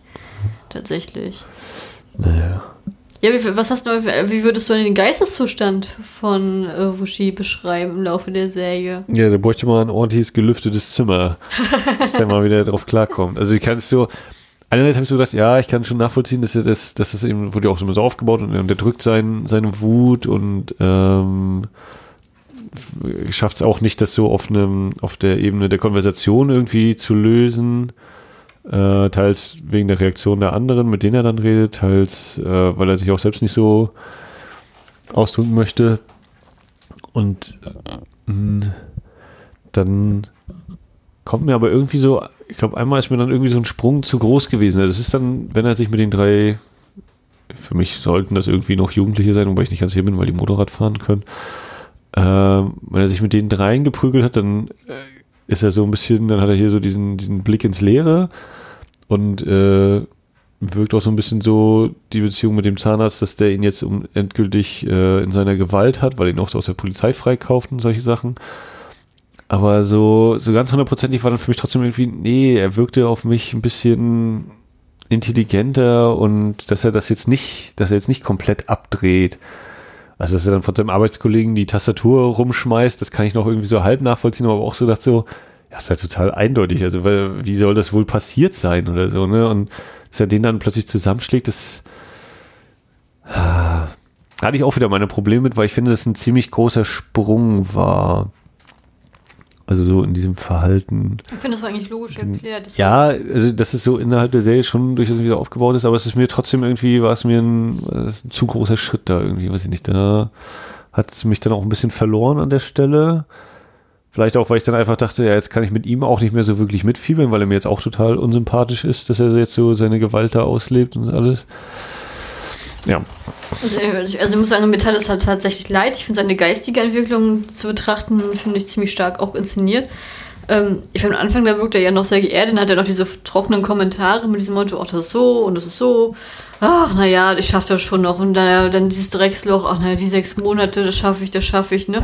Und dann rechnet er immer hin und her und ist halt eigentlich, also er wirkte auf mich ja auch komplett normal und auch ganz, ganz bodenständig und was weiß ich was. Und mit dieser, dann kriegt er halt dieses ungute Gefühl, dann hat er halt Angst oder es ist, also diese, diese Angst mhm. weckt dann sozusagen bei ihm Erinnerungen aus der Militärzeit äh, sozusagen ein Trauma, was, also ich würde das als Trauma deklarieren, weil es halt immer wieder in seinem Albtraum aufkommt, was er halt immer wieder sieht und durchlebt und was sich halt sozusagen immer mit diesen Eindrücken, die er von im Studio und auf der Arbeit waren, immer so vermischt. Und ich hatte das Gefühl, dass er dann halt, ähm, dass er bricht tatsächlich, dass er dann halt diese Angst entwickelt, dann hat er diese unglaublich überzeugende Paranoia-Phase, wo er wirklich die ganze Zeit, dann hat er auch wirklich Angst permanent, also er ist wirklich in sich sozusagen unsicher und vor allen Dingen, und das ist das, was ich auch vormeinte, was ich so extrem krass finde. Also beim zweiten Mal, das habe ich, hab ich beim ersten Mal sichten schon gedacht, jetzt beim zweiten Mal sichten habe ich natürlich noch mehr darauf geachtet, da finde ich es noch stärker. Er versucht wirklich permanent um Hilfe zu bitten. Bei, also bei seiner ganzen Umwelt. Er versucht, dass er, eine, er erzählt, dass er Polizistin, dass er Angst hat dass sie die alle so komisch sind, dass er wirklich Angst hatte hinzugehen. Er sagte dann seiner Freundin, dass permanent ihn runterredet. Dann sagt er, dann fragt er seinen, sagt er seinem Chef. Er bittet sogar seinen Chef, dass er bei ihm schlafen kann. Wenn es nur die eine Nacht ist, wenigstens. Genau, er, er sagt den Kollegen, dass er nicht, also er sagt allen, dass er da nicht hin möchte, zurück möchte. Und alle sagen immer, reiß dich ja, zusammen. Er war ein bisschen komisch. Ja, reiß dich mal zusammen, reiß dich mal zusammen. Er hat kein Geld, woanders hinzugehen, ne? Denn, ja, da würde ich ja, wie gesagt, so minimal widersprechen. Ne, äh, aber das ist halt dieses ja, ich, also, also er bittet, also ich habe das Gefühl, hm. also er, er, er, wirklich, er bittet permanent, denn auch wenn er den alten äh, Militärkollegen fragt, das erste Thema, was er hat, als er den ersten, als er der neue Mitbewohner da ist, der auch am Anfang suspekt wirkt durch dieses Ladekabel, ähm, das ist auch so dieses, sobald ein neuer Mensch in seinem Leben erscheint, ist das erste Thema, was er hat, sich sein Herz auszuschütten und mit ihm darüber zu reden und seine Gedanken zu teilen aber keiner handelt aktiv. Also ich habe zum hm. Beispiel das Gefühl, als dann sozusagen der neue Mitbewohner kam, der wirkte ja am Anfang komisch wegen dem Ladekabel. Ja. Ähm, aber na gut, das kann man im Nachhinein sagen, um einfach Kontakte knüpfen zu können. Okay, aha. Aber der war ja auch ein ganz lebenslustiger Typ und der hat dann die Geschichte, als er ihm dann die ganze Geschichte, was passiert ist, erzählt hat, fand er das auch gruselig und hat auch diesen, hat, aber hat dann diese naive diesen äh, naiven Thrill gefühlt, also gefühlt. Ja, ist, ja, ist ja eben so dieses, ne? Spannend und was haben, passiert denn jetzt hier? Haben die Leute, sind die Leute einfach ein bisschen eigen oder sind die einfach wirklich auch gefährlich und, äh, ne? Also er war auch so neugierig mit der kindlichen Naivität, es war eher so abenteuerlustig, habe ich das Gefühl. Er wirkte sehr ja, abenteuerlustig. Er, er erlebt sehr, jetzt was. Ja, ja, genau, so wirkte das. Ja. Und, das äh, wurde ihm zu Verhängnis. Also ich muss echt sagen, das war zum Beispiel für mich in der ganzen Serie die Herz... Also ja, die herzzerfließendste Szene, das, war für mich der schmerzvollste, also für mich war es der schmerzhafteste Moment, war halt dieses, wenn, ähm, Yongjun, das ist ja sozusagen der junge Neumitbewohner, äh, im Studio ist und ihm aufgetragen wird, äh, Wushi zurückzuholen. Und er dann auch mit seiner Verletzung da an der Tür steht, aber so tun so muss, als wenn alles in Ordnung ist. Und hier und da, wir sind alle, hier sind alle gut, komm doch zurück, komm doch zurück. Und wo Stien so in seiner Paranoia und Angst drin ist und schon denkt, oh Gott, du gehörst zu ihr, du gehörst zu ihr, ihr seid alle gegen mich, ihr seid alle, ich muss hier raus, ich muss hier raus und schon dieses, also Mhm. richtig fertig ist mit der Welt und, und, und das hat sein, und Jung Yu weiß, sein Leben hängt jetzt an dem. Und dann haben dieses, komm zurück, bitte komm zurück. Und dann dieses, Hang, bitte komm zurück, bitte komm zurück, Hang, bitte, bitte, bitte, bitte. Und dann, ich bitte. Und dann dieses, und dann dieses, dann siehst du halt diese Panik, diese Angst, diese Erkenntnis in seinem Gesicht. Und dann kommt äh, Idon Wok um die Ecke und dann verpasst er ihm ein. Und das fand ich, es hat, also diese, das war eine unglaublich starke Szene für mich persönlich. Also ich habe die auch Mhm. im, also mir hat die richtig Gänsehaut eingeflößt, als ich die gesehen habe. Die fand ich unglaublich stark. Ja, es war bei mir nicht, also so, also fand die nicht auch nicht schlecht, hat bei mir aber nicht so einen super Eindruck gemacht.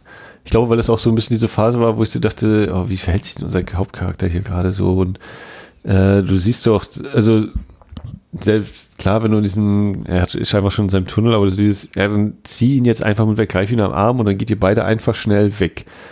Ne?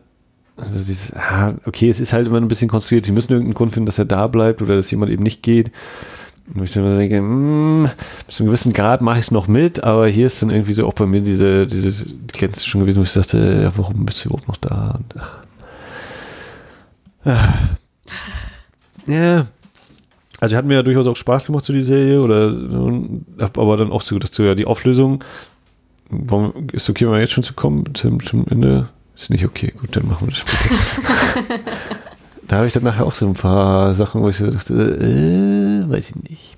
Naja. Also ich fand das zum Beispiel krass, ähm, also ich fand das zum Beispiel krass, dass er seine Parano Paranoia sozusagen so durchlebt und halt immer pan- panisch und auch teilweise wirklich sich so schaukelt und was weiß ich was im, im Zimmer und auch gleich mit dem Messer losgeht und Sachen sieht, also so wie, wie extra so hingelegt, dass es aussieht wie so eine Katzenleiche und dass die halt auch die anderen auch damit spielen so ein bisschen bei ihm, das, das so in, in ihm zu wecken.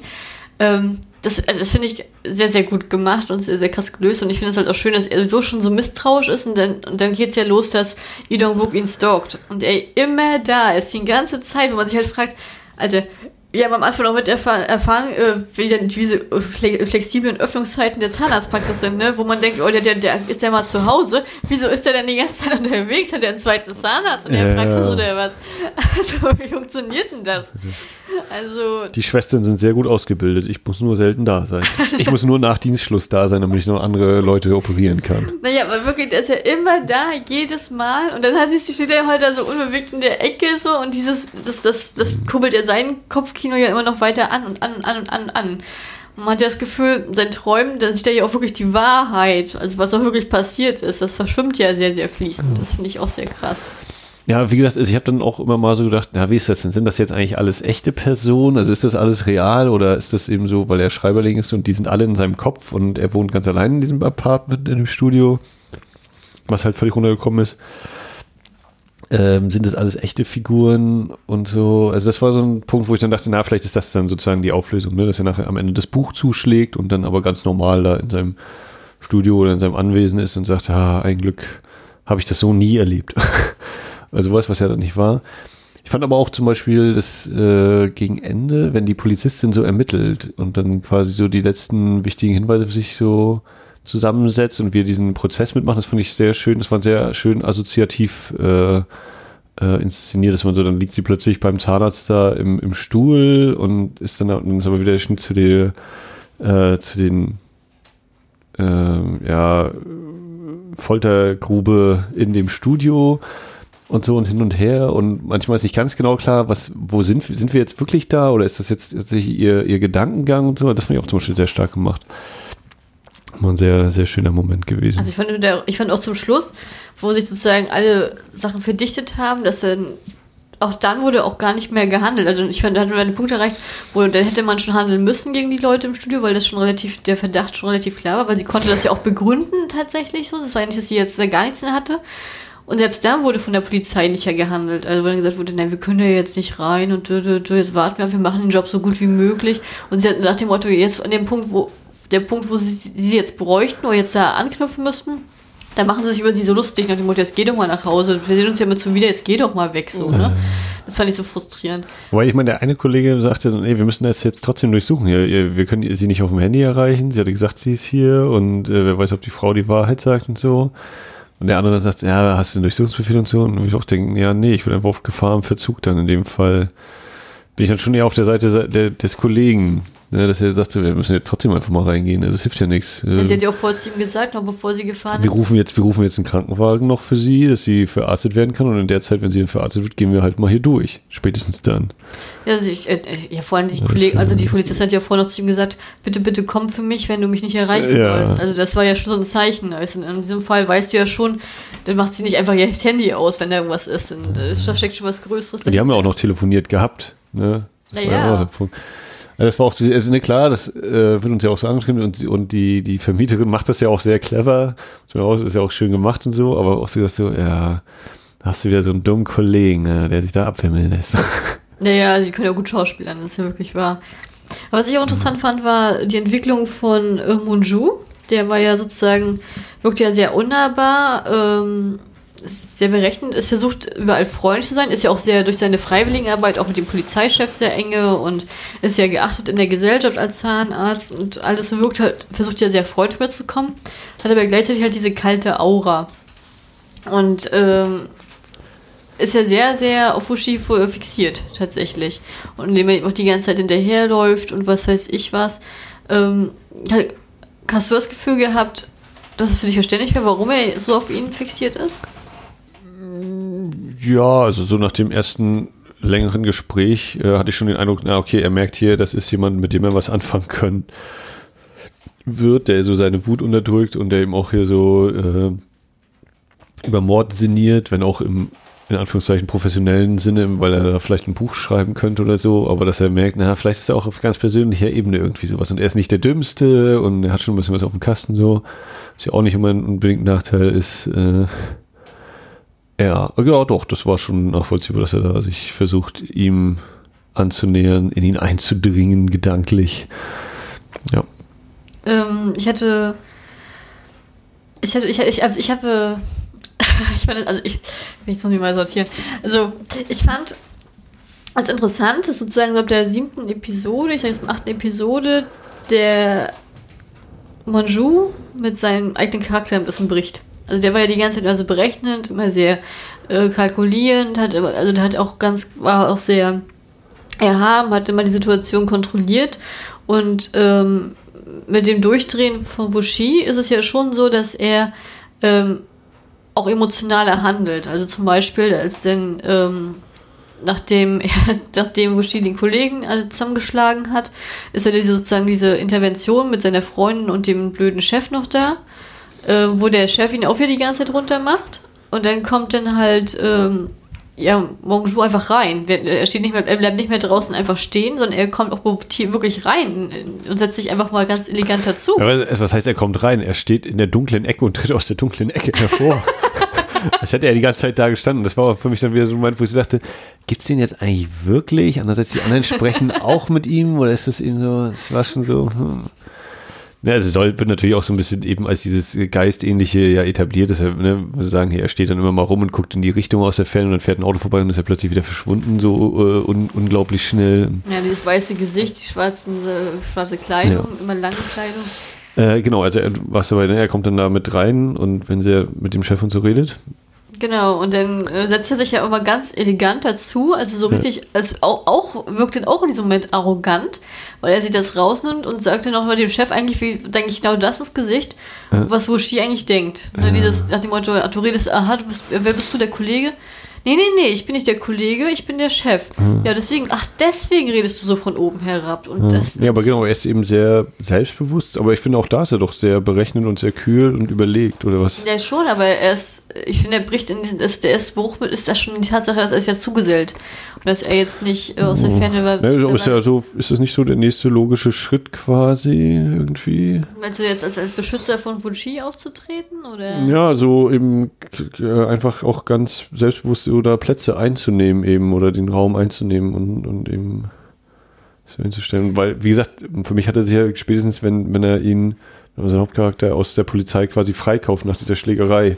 Das war für mich so dieser eine große Punkt, wo dann äh, er ihm so eine Art Hörigkeit erweist, aber trotzdem immer noch so innerlich völlig zerrissen ist, weil er weiß, das ist eigentlich falsch, und, aber trotzdem da, dadurch ihn irgendwie sich abhängig fühlt oder ihm doch irgendwie, ja, nicht vertraut, aber hm, er hat doch irgendwo schon so ein bisschen ein Vertrauen entgegenbringt, was aber auch nicht gerechtfertigt ist. Ja. Genau, also das, na, nö, da habe ich jetzt an der Stelle zumindest definitiv nicht das Problem. Also den fand ich schon durchaus noch. Da war jetzt für mich nicht so viel super überraschend, dass ich gesagt hätte, das hätte ich jetzt von ihm nicht erwartet, dass er sowas machen würde. Ja, bei der Polizei, also mit dem Rauskaufen, fand ich interessant, wo ich dachte so, naja, woher weißt du was überhaupt?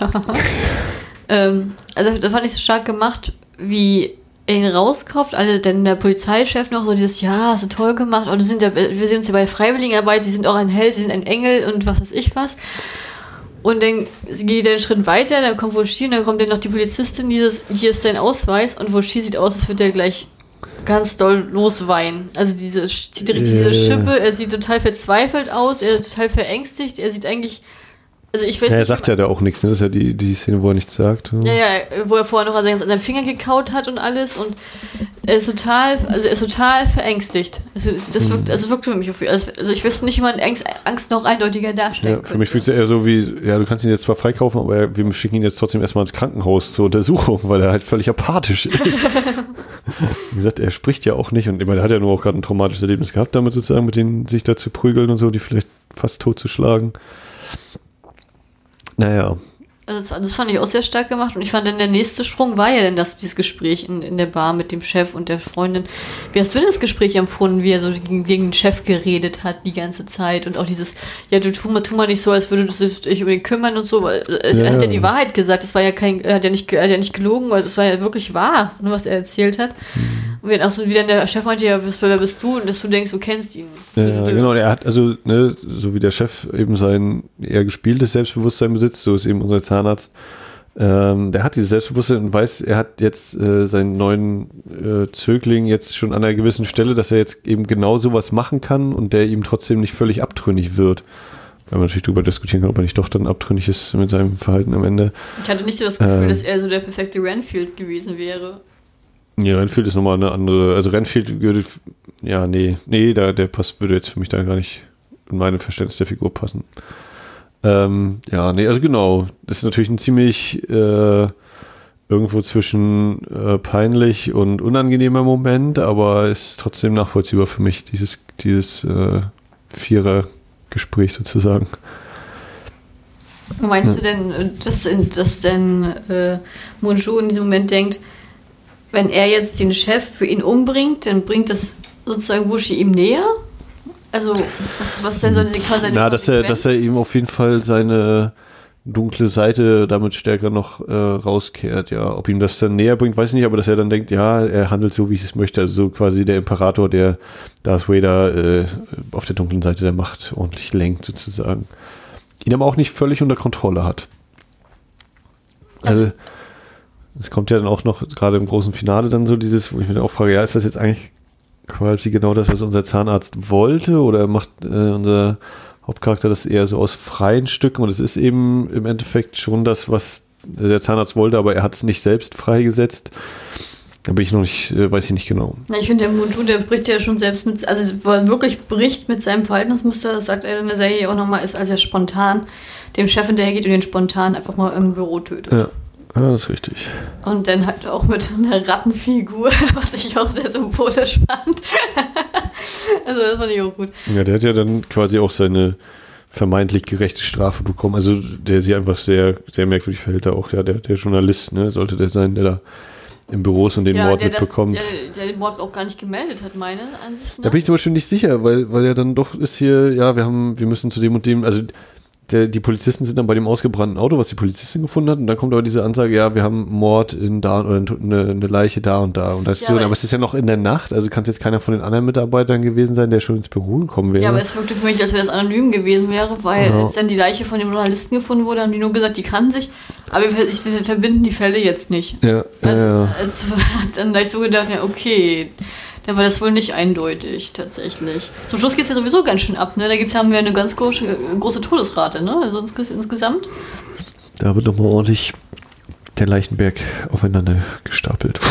Also zum Beispiel das mit dem Journalisten, das fand ich auch interessant. Das war, das dann halt der, äh, ich sag jetzt mal, der behinderte Stotterer. Ähm, der möchte ja der Monjou und den Perversling ans, ans Messer liefern oder mhm. die Mutti, je nachdem. Äh, und, und als Rache für den Bruder, das haben wir noch gar nicht thematisiert. Das sozusagen, ich hatte zum Beispiel das Gefühl gehabt, in der Gruppe ist das Gefüge gebrochen, als Monjou, um ähm, Wushi zu beschützen, den Bruder, den Zwillingsbruder umgebracht hat. Spontan. Ja, also das hat auf jeden Fall Auswirkungen, ja. das ist richtig, genau. Gerade auch auf den Bruder dann, ja. Hm. Also, das, also der versucht ihn ja sozusagen zu betrügen, also ans Messer zu liefern mit, über die Medien. Was Monjou aber selber merkt. Das war doch dieser klassische Fall dieser Szene. Dieses, haha, jetzt stehst du halt mit offenem Fenster, mitten im, sitzt du im Auto und fängst an hier zu schreiben. Ja, wieso machst du denn das? Wer macht denn das? Und auf einmal kommt der Monjous Kopf und dieses, ach so. Ja, ich auch so gesagt, jetzt beobachtet, wer da reingeht, ja, dann fahr doch jetzt erstmal weg und, und mach dann so dein Dings. Ich auch gedacht, naja gut, aber der war halt nicht cleverer. so. hm. Ja, äh, na gut, da war der halt auch vom, war der auch weg. Deswegen konnte man am Ende auch seine Meinung nicht mehr hören. Das war dann immer so von den Dritten dann wiedergegeben. Und äh, dann kam er dagegen, wo das, da wurde nachher das große Finale eingeleitet. Ne? Also die von der, von der, vom Studio, die ganzen Bösewichte oder wie die Vermieterin es sagen würde, hier sind nur noch gutherzige Menschen ja, da. Nur noch die Guten sind da. Äh, die, die bereiten sich ja alle zum Weggehen vor, zum, zum Verlassen des Studios, weil die wissen. Ja, genau. Die äh, wird zum Beispiel auch mit Benzin wird ausgeschüttet und so, ne? Also, dass genau. man quasi in Brand setzen kann gleich. Genau, das, das ist ja halt. Wird auch nicht weiter thematisiert, irgendwie nochmal, dass die Polizei sagt, ja, wir haben noch Brand, äh, hier äh, Benzin gefunden oder sowas. Ja, das wird halt gemacht. Dann geht ja nochmal die. Das habe ich nicht verstanden. Das wirkte für mich so beim ersten als auch bei der zweiten Sichtung irgendwie fehlplatziert. Ich konnte das nicht deuten, wie das gemeint war. Ähm, die Buxun ja spontan mit der einen Kirchgängerin noch Karaoke singen. Ja, weil sie von der, also das war auch wieder so ein, so ein Ding, wo ich so dachte, ja, es ist schon verständlich, aber für mich kommt dann die Serie manchmal tritt sie noch ein bisschen auf der Stelle, äh, dass eben die, die Vermieterin da sich äh, so fühlt, also so minderwertig fühlt, dass die anderen wieder auf sie herabgucken und dass sie ihnen jetzt mal zeigt, so, pass mal auf, wir können nichts machen, aber dann bringe ich euch alle um. Meine Rache ist tödlich, so ungefähr. Und äh, ja, so dieses Klassenbewusstsein, Klassenverhältnis, Stand, wo man, was man eben so besitzt oder nicht besitzt und so, oder dass man auf andere herabguckt. Wie geht man eben mit den Menschen um? Hast du das Gefühl, dass sie äh, die getötet hat oder dass sie sie einfach nur versucht hat, ihre Bruderschaft zu schließen? Bin ich. Nee, nee, nee, nee, nee, die, sie wollte die schon fertig machen. Das habe ich auch überlegt. Bringt sie ja jetzt bei der Karaoke um und das kriegt halt keiner mit, weil es so laut ist und bunt. Äh, aber es wird dann auch nicht, wird das nochmal voll aufgeklärt? Nee, also sehen wir dann gesagt, die Leiche. Sie kommt mit guter Laune wieder. Ja. Vielleicht deswegen kann auch sein, dass sie ihr wirklich nichts getan hat und ihr einfach nur eine Lektion Ja, ich hätte es eigentlich eher so gedeutet, dass sie genau sie eben umgebracht hat und deswegen so eine gute Laune hat. Ähm, ja, aber genau, ich weiß es auch nicht. Aber in meiner, in meiner Gedankenwelt hat sie sie umgebracht. Also in meiner Gedankenwelt hat, hat sie sie die Treppe runtergeschubst. Nee, meine Gedankenwelt hat sie sie leben lassen und einfach nur erniedrigt oder die Lektion erteilt. Oder so, ja. Weil im öffentlichen Raum jemanden umbringen, das glaube ich nicht. Mhm, das ähm, ist ein Argument. Ähm, ja, und dann kommt ja die Entführung von Giona. Die kommt ja denn schon. Mhm. Aber die fand ich, die fand ich doof dargestellt. Also wir wussten ja dann, dass weil er, äh, weil der Monjou vor den, den Chef umgebracht hat, dass er das Handy hat und ähm, wie sie dann runtergeht, dieses kommst du mal bitte runter, ich möchte mit dir reden. dann geht sie aus ihrem Apartments-Komplex runter, ist draußen und schreibt im Handy, während sie schon draußen steht, bist du wirklich er? Du klingst so anders. Ja, habe ich so gedacht, was bist du denn für eine Hohlbirne? dann bleibt auch oben, wenn du hast, wenn dir das gleich auffällt. So eine Antwort oder? gefehlt, nein. Ich. ja, aber das war doch wirklich, ne? Und, und, dann kommt wieder mal Monjou, der ja anscheinend ohne Auto trotzdem permanent überall anwesend ist und genau weiß, was, wo sich seine kleine Schäfchen rumtreiben. Er kann fliegen, ja. Um die Ecke, ja. ähm. Um den Zähfen. Ja, dann zeigt gleich natürlich auch die Polizistin, die da äh, ihre Untersuchung anstellt und äh, das Licht geführt wird. Wie war das eigentlich? Wie sind das Licht geführt wird? Wie war das eigentlich? Wie kriegen sie denn die Polizistin gefasst? Ach, das ist so. Pass auf. Ähm, also, also, ja, das ist wahrscheinlich zwei, zwei Stunden jetzt weiter als gedacht, aber Ähm, na, nichtsdestotrotz, durch diese Entführung ruft ja der Monju Shoshi an, der mit seinem Militärkameraden ja in der Bar sitzt und sozusagen sagt, ja, ich warte in deinem Zimmer auf dich, damit du, und ich bringe sie um, wenn du nicht kommst. Mhm. Oder ich bringe sie auch so um, glaube ich, sagt er sogar. Ne? Er ist allgemein nicht sehr zuversichtlich. Und dann fahren die ja hin und bevor die reingehen, sagt, sagt ruft in Shoshi die Polizistin an, um zu sagen, ich muss da jetzt reingehen. Aber wenn du jetzt, aber ich will dich darüber informieren, dass es so ist. Aber du darfst jetzt nicht kommen, weil dann bringst du sie in Gefahr. So. Und deswegen fährt das ja zum Beispiel das erste Mal, dass denn der Poliz das Polizeiauto ohne, ohne Licht fährt, obwohl es dann sozusagen eigentlich im Einsatz ist. Ähm, das fand ich auch sehr, sehr geil dargestellt, wie sie dann sozusagen trotzdem hinfährt, noch ihrem Kollegen sagt, wenn was ist, komm bitte für mich, egal was ist, wenn du mich nicht erreichst, komm für mich und dann gleichzeitig aber auch total nervös ist und so dieses, ah, hier ist die Waffe, hier ist das, hier ist das, so mhm. abklopft und dieses, das fand ich sehr schön dargestellt, dieses, weil ich das auch mal realistisch fand. Nicht immer der ja, selbstbewusste Polizist, sondern einfach dieses, ist auch noch Mensch, alles genau. hier, ne? also das fand ich äh, sehr schön gemacht. Das eine, die wirklich mal sich auch bewusst ist, wenn sie da jetzt reingeht, das kann sehr gefährlich werden, wenn andere so denken, ach, naja, sind alle ein bisschen komisch hier, aber Hauptsache ich habe mein Zimmer für kein Geld. Ja, aber wo ich dann auch nicht verstanden habe, warum sie, wenn sie sagt, okay, ich komme jetzt da sowieso hin, und diesen, dieses äh, Polizei darf nicht kommen, ignoriert, dann warum sie dann nicht in diesem Moment auch den Detective Bescheid sagt, jetzt haben wir hier eine offizielle Entführung, wir müssen da jetzt hin. Aber nee, aber, die, aber in diesem Moment hat sie schon den Glauben an die Detectives aufgegeben, weil sie. Wollte ich sagen, finde ich in der Hinsicht nachvollziehbar und dass sie äh, eben auch sagt, sie fährt alleine, weil die anderen ja eh ihr nicht so richtig glauben und so und ja, dann macht ihr erstmal, ihr seid ja sowieso gerade an einem Tatort und alles. Mhm. Ähm, das fand ich, also es war natürlich auch so ein bisschen zurechtgeschrieben, weil sie eben allein dahin soll. Aber das fand ich durchaus noch vertretbar. Das fand ich okay. So in der Abfolge dessen, wie es passiert ist. Ja, wäre sie mit dem Kollegen gefahren, hätte sie den Kollegen getötet, dann wäre es auch nicht so. Ähm, auf dem Revier aber nur drei Mitarbeiter sind.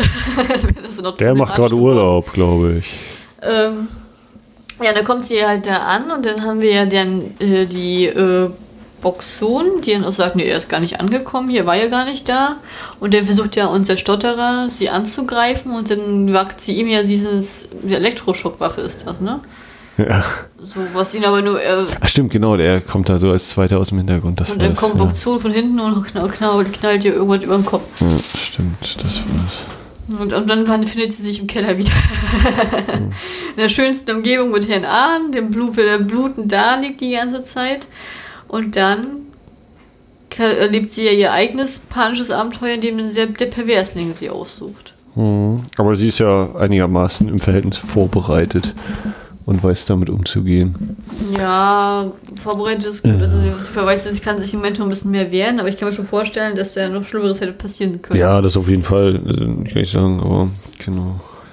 Ähm, Wie fandest du eigentlich, dass der, dieser Perverse ist ja anscheinend Chinese hatten wir uns dann, glaube ich, geeinigt. Ne? Also ich glaube schon, dass es Koreaner war, aber ich glaube, dass er das, das Mandarin benutzt hat, um über die anderen zu fluchen, ah. damit sie es nicht mitkriegen, damit er das, damit sie nicht mitkriegen, dass er ihre Hierarchie in Frage stellt. Ja, also ich glaube schon, dass er Koreaner war. Okay, na gut. Hat ja auch optisch eine Ähnlichkeit mit dem einen Arbeitskollegen, mit dem bösen, mit dem blöden Vorgesetzten von seinem Hauptcharakter. Naja, nur dass er die Hälfte ist, ne? Der wirkt, er, ich finde von der Statur ja, wirkt er so schon sehr, sehr schwächlich. Ja, aber der hatte auch eben so eine, so eine relativ volle Frisur und so eine Brille eben. Äh, das war schon Ähnlichkeiten, kann man natürlich jetzt fragen, ob das ein bisschen überstrapaziert ist, aber ja, naja, und dann geht es hin und her da in dem äh, im Finale. Und dann ist ja eigentlich mehr so die Auflösung, das, was mich noch tatsächlich noch mal ein bisschen mehr interessiert hat. Ja, da kann man natürlich diskutieren. Ja. Ja, also, also wie ist denn das? Also für mich war am Ende so, ja, der Zahnarzt war eine real existierende Figur in dieser Welt und ähm, unser Hauptcharakter ist jetzt, äh, hat jetzt seine Persönlichkeit mit in sich aufgenommen. Den Zahnarzt. Also es ist ja auch wieder so dieser Psycho-Moment, ne? so wie wir einmal das Gucken, dieses kleine äh, Peephole hatten, das Guckloch äh, zum Zimmer, so haben wir jetzt eben quasi Norman Bates, der seine Mutter geworden ist, ähm, so halb, oder beziehungsweise das immer schon war. Hier ist es ja eher so, dass er zu dem wird. Und aber auch sozusagen, so wie es dargestellt war, für mich war es eben so, okay, die, diese Persönlichkeit, er ist jetzt ein Mensch mit zwei Persönlichkeiten in sich. Wie hast du das so, wie ist für dich das gegangen, gemacht? Da haben wir noch dann ganz offensichtlich hier Franz Kafka die Verwandlung nochmal ganz doll hingelegt, damit wir das auch nochmal, ach so, ach so, er hat sich verwandelt. Hm. Also ich finde das in den letzten zwei Episoden sowieso das Thema Autor nochmal stark aufkommt. Zum einen, weil sozusagen das Buch Die Verwandlung von Kafka permanent nachgetragen wird. Äh, wo ich mir auch frage, wo kommt das auf einmal her? Also, das hat, lag ja rum. Hat er, hat, er, hat er, das wirklich in den ersten Folgen verliehen gehabt? Ich weiß es. Das war mir gar nicht bewusst. Ähm, und dann wird auch nochmal, also, also der, ich finde allgemein der Konflikt, wenn er dann da ist und dann sein dicker Freund erstmal sich selbst betäubt, äh, ja. Ähm, ist blöd gelaufen, aber naja, muss, dadurch, das meine ich damit, wenn ein zweiter mitkommt, der wird eh schnell rausgeschrieben. Ich finde, da haben wir eine richtig tolle Kampfszene dargestellt, also richtig schön in diesem kleinen Raum, der auf einmal riesig wirkt und die sich da so ja. kriegen, finde ich ganz toll gemacht.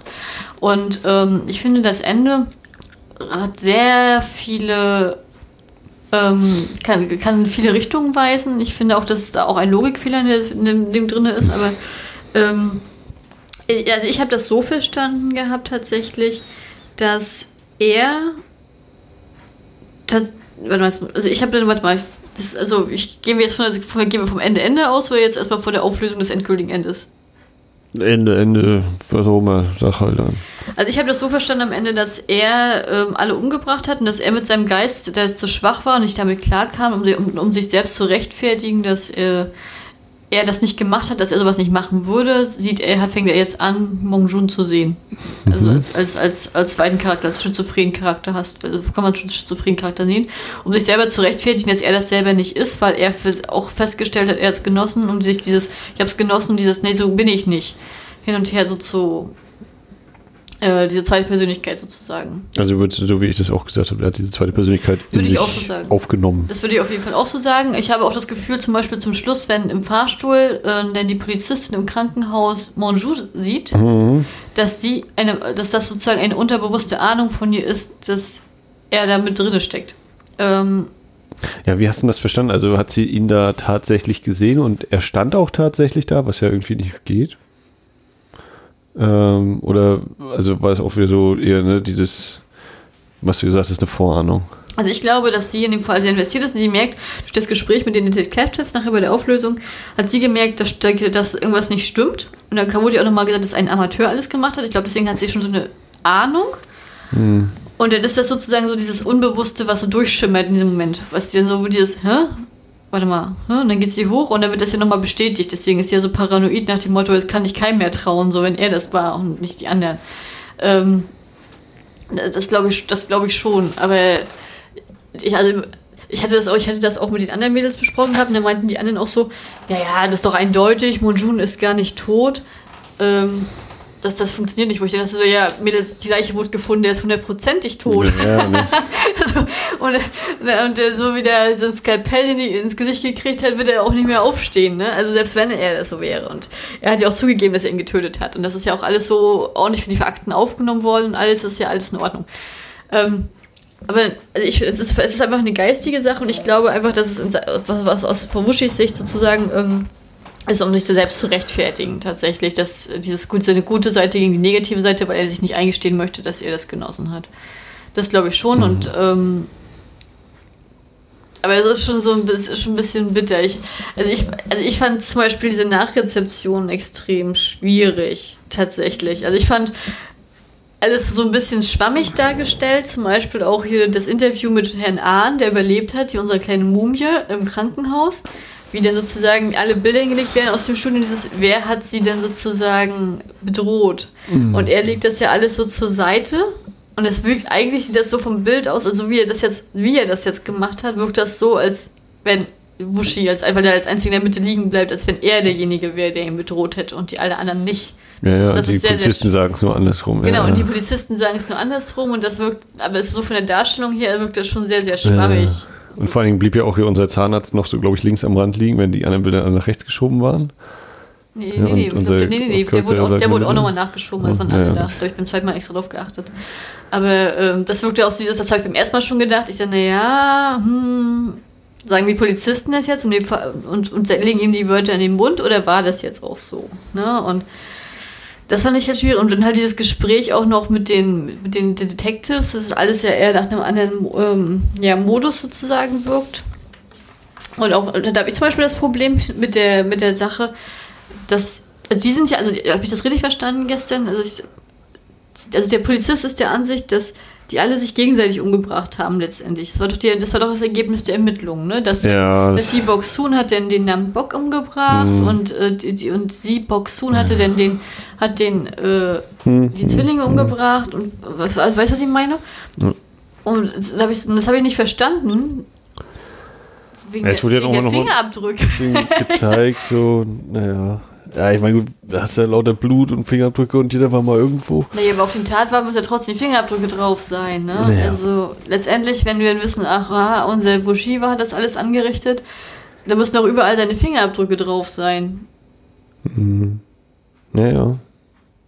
Das ist eben so dieser Punkt, ne? Von wegen, wer ist das jetzt hier eine reale Figur und was ist irgendwie so Fantasy-Bereich und Also ich fand das so von der von der Polizist, also ich habe das echt als inkompetent empfunden. Ich habe mich auch gefragt, wollten die einfach den, den Fall einfach ganz schnell abhandeln irgendwie, dass die jetzt auch keinen Bock da drauf haben oder wurde die Hand, wurde das auch nicht, wurde das auch eigentlich wirklich ordentlich gemacht? Also das, also da hatte ich so meine Probleme, ob das alles so wirklich so ineinander greift. Ich glaube, das ist gar nicht so richtig so schlüssig. Also ich meine, nicht, dass ich das die Serie mag, kann ich, auch, kann ich auch gerne drüber hinwegsehen, aber ich fand das schon sehr befremdlich. Ähm, ich fand, ja. Was, wie, hast du zum Beispiel das, also, wie fandest du zum Beispiel dieses, diese, dieser Ausschnitt, wenn dann halt die Polizistin auch nochmal zu Cheona ins Gefängnis, äh, ins Gefängnis, ins Krankenhaus kommt und sie dann halt fragt, wie ist es denn passiert beim Aufwachen?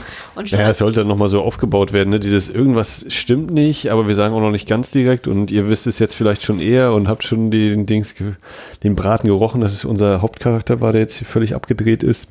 Also ich muss ja ehrlich sagen, das war ja, das war ja dieser Gollum-Moment, wo, wo sie halt nicht, also interessant, dass sie in diesem Moment auch nichts dazu sagt, also dass sie das unerwähnt lässt. Vielleicht, weil sie selber das erstmal verarbeiten muss. Und dann haben wir unseren kleinen Gollum, der die ganze Zeit, nee, nee, nee, nee, nee, nee, das war dann schon nachdem er den anderen umgebracht hatte. Und dann Ja. mit sich zurecht, nein, ich war das nicht, ich war das nicht. Also wo das so ineinander geht, auf einmal die Persönlichkeiten. Dass wir jetzt wissen, aha, also ich glaube vom, vom, ich glaube auch vom Sterben war Munju auch schon äh, klar, dass er ihn gebrochen hat. Und dass er genau weiß, er wird ihn nie wieder. weiterleben. Ja, ja, genau, genau. Also er wird ihn zumindest weiter sehen oder ähnliches. Er wird das nicht mehr rauskriegen. Und Deswegen glaube ich, ich, ich glaube nicht, dass ich, also ich glaube, sein ursprünglicher Plan war es tatsächlich mit ihm weiter zu morden, dass die sozusagen ein Team bilden. Ähm, ich glaube, die Tatsache, dass er ihn dann noch ermordet hat, das hat wahrscheinlich seine Erwartungen übertroffen und hat ihn nochmal glücklich sterben lassen. das so wirklich das Ja, ja, ja, das hat er auch gesagt, so dieses, wir werden jetzt für immer Honey, wir leben jetzt forever zusammen oder so. Ne? ja, das ist meine beste Schöpfung. Naja, also tatsächlich mal ein unhappy End eigentlich so, ne?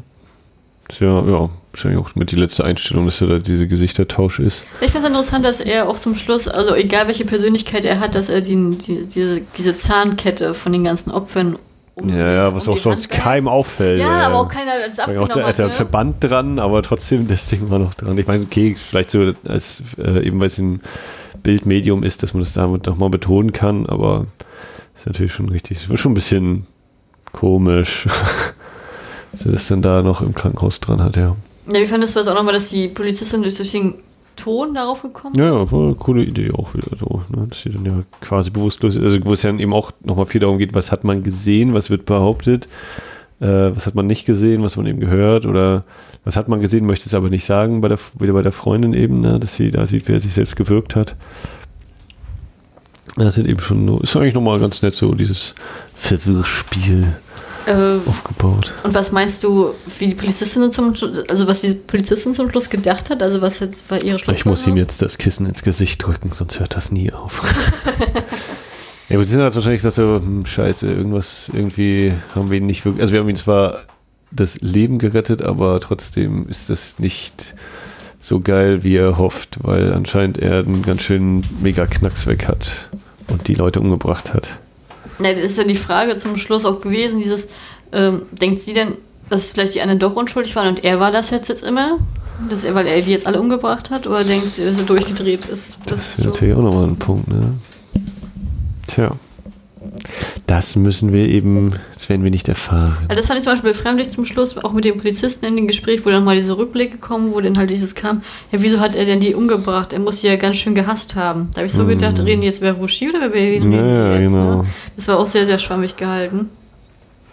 Ähm, was sagst du denn zu der Rezeption der anderen? Wenn du sozusagen aus dem Off siehst du nachher, äh, wie die Kollegen äh, über ihn gereden, also sozusagen rückblickend, äh, wie er ja. denn auch.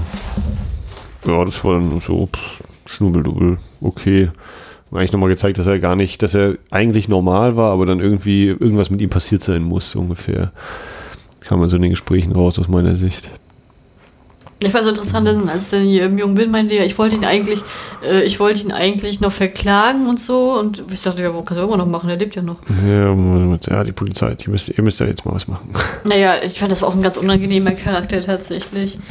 Ähm, würdest, was würdest du denn sagen insgesamt, wenn du drüber nachdenkst? Achso, ja, wie sagst du eigentlich zu der Rolle von dem kleinen Puschel, also dem, dem neuen äh, Mieter, dem kleinen DJ? Ja, den konnte ich eben gerade durch seine erste Aktion mit dem Ladekabel, wo wir dann sehen, er hat eigentlich ein Ladekabel, warum leitet er sich das jetzt aus? Ist der jetzt auch schon. Also kam erstmal ein bisschen überraschend, dass er eine neue Person war, andererseits ist es irgendwie logisch.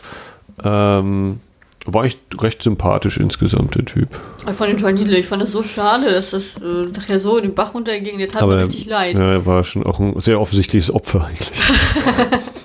Im Rahmen dieser Serie. An der ersten Folge habe ich noch gedacht, ah, der, kommt, äh, der ist, könnte mit denen unter ein Dach stecken, aber danach habe ich auch gedacht, nee, ist, ist nicht so. Hm.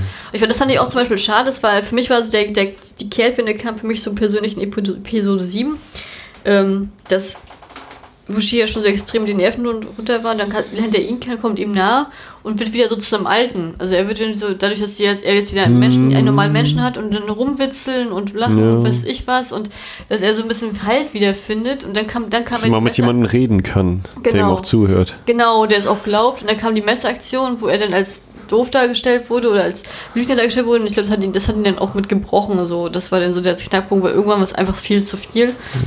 Und ich fand in der Serie einfach, wenn ich darüber nachdenke, ich fand es einfach unglaublich frustrierend. Zum einen, dass du halt dass du halt, also dass du als Mensch akzeptieren musst, dass alle Leute dich halt immer blöd behandeln, dass du halt immer egal, jeder Mensch war anders ist, aber Menschen halt sehr, sehr, sehr hart miteinander umgehen. Und das ist ja, dass man das akzeptieren muss, wenn man in der Gesellschaft lebt. Und ich finde es einfach krass, dass trotzdem von Anfang an immer zu, also sowohl die Polizistin als auch Wushi immer Hilfe gesucht haben und immer, immer wieder abgewiegelt wurden, auch wieder zum Schluss weiß, aha, da ist was im Studio nicht richtig gelaufen und er noch die Polizei anruft, bevor, also die wirklich bei, den, bei der 911 noch anruft und sagt, da sind Mörder, da sind Mörder. Haben Sie es ja nicht gesehen persönlich? Nein. Ja, dann hören, sind sie betrunken und dieses, also egal. Ich Ja, wo ich aber, hm, das war auch für so ein bisschen, wo ich so dachte, ja, klar, er ist jetzt total impulsiv und so und, und macht es nicht, äh, äh, wie man es vielleicht machen sollte, aber so dieses, ja, dann kommen Sie bitte da und da hin und dann verhaften Sie mich gerne, ne? Und dann können wir es doch selber mal kurz, noch kann ich Ihnen mal zeigen, so, oder dieses, oder dass er sagt, die Namen sagt oder sowas, so. Habe ich auch gedacht, so, hm, ich kann es nachvollziehen mit der Situation, also ich fand es nachvoll, fand es verständlich, fand es noch okay. Man hätte auch einfach sagen können, ja, das ist total unlogisch, warum macht er jetzt so einen Anruf, warum äh, sagt er dir nicht die Namen und aber so in dem Gedankenzustand, Geisteszustand, in dem er sich da befunden hat, fand ich das verständlich. Also ich finde das, also das fand ich frustrierend tatsächlich. Ähm, dass das wirklich immer abgewiegelt wurde die ganze Zeit, dass man sich so, also da, da kann ich auch verstehen, dass man sich allein fühlt. Ähm, ja. Jetzt haben wir auch, wir hatten ja nochmal geguckt, wie die einzelnen Serientitel sind. Ähm, würdest du das im Nachhinein, wenn du so mal die Titel überfliegst, also wie hießen die Folgentitel, Max? Ich hab die, Müsste ich jetzt alle vorlesen? naja, ob das, ob das Human Nature, Mental Derangement, Voices that choke me, Gaslightning, unter anderem. Ja, also das sind, das sind ja auch so eine großen Sachen, die halt immer wieder auf den Geisteszustand hindeuten, diese Entwicklung. Ja, ja, ja, schon okay. Ich habe mich schon bei, bei der siebten Folge hier Horror of the Basement, da habe ich dann irgendwie das Gefühl gehabt, hä, jetzt, jetzt kam aber der Keller gar nicht so doll vor, wie dann in anderen Folgen, wo ich so dachte, hm, Ja, das sind von dem Mann, Naja. von dem Webtoon sozusagen die Folgentitel übernommen, tatsächlich. ja, Wie hat dir die Serie insgesamt gefallen? ja, hatte ihren Reiz. Teilweise habe ich so gedacht, so, ah, jetzt zieht sich gerade so ein bisschen, jetzt wird nochmal irgendwie ein Opfer so von dem, von dem Einzelnen aus dem Haus so ausgegraben, wo ich so dachte, ja, aber es bringt mir jetzt auch nicht so viel Neues im Endeffekt. Ähm, wie gesagt, ich hatte natürlich mir eine andere Auflösung erhofft irgendwie, was das jetzt weder positiv noch negativ macht. Ähm, hatte irgendwann, ich glaube, es war so siebte, achte Folge, wenn, wenn unser Hauptcharakter dann so ein bisschen abknickt, da hatte ich teilweise so ein bisschen ein Problem da mitzugehen. Das war tatsächlich nicht leicht. Ähm, ja. Also ich fand die darstellerische Leistung ganz cool. Ich fand, die haben alle sehr, sehr geil gespielt. Auch vor allen Dingen auch so der, der Kiechernde. Ja. Äh, den, den fand ich schon extrem überzeugend. Ja, vor allem auch den Doppelrolle hatte, ja. Naja, also den fand ich extrem gut. Ich fand auch allgemein die Wirken, das Grauen wurde und dieses, diese Gänsehaut wurde mir wunderbar vermittelt. Also ich, das hat, ist das Konzept komplett aufgegangen. Ähm, ich fand es zum Beispiel auch geil, Idon Wook mal in so einer Rolle zu erleben. Der ist zwar sehr ambivalent was, ambivalent, was seine Rollenauswahl angeht, aber bis jetzt kenne ich den nur aus Romcoms oder Fantasy-Serien, wo er halt doch eher den lustigen, freundlichen, mit schwarzhumorigen Kerl aus der Ecke spielt, so da jetzt mal. Und äh, das war richtig, das war richtig witzig, ihn auch mal als Bösewicht zu überleben. Und erst, also ich habe mir von vornherein gedacht, durch sein markantes Gesicht, dass er recht überzeugend sein wird. Und das war auch so. Er hat mich komplett abgeholt damit, mit seinem ganzen mhm. irren Grinsen und so. Das hat schon wunderbar funktioniert. Ähm, Wer für mich jetzt neu war, den habe ich das erste Mal jetzt gesehen, ist unsere Hauptrolle, der Wushi, das ist der Im Shiman aus der, von der Band Sia, also ist halt auch ein Idol. Und ähm, den fand ich auch sehr geil. Der hat ein sehr geiles Spiel gehabt. Also tatsächlich.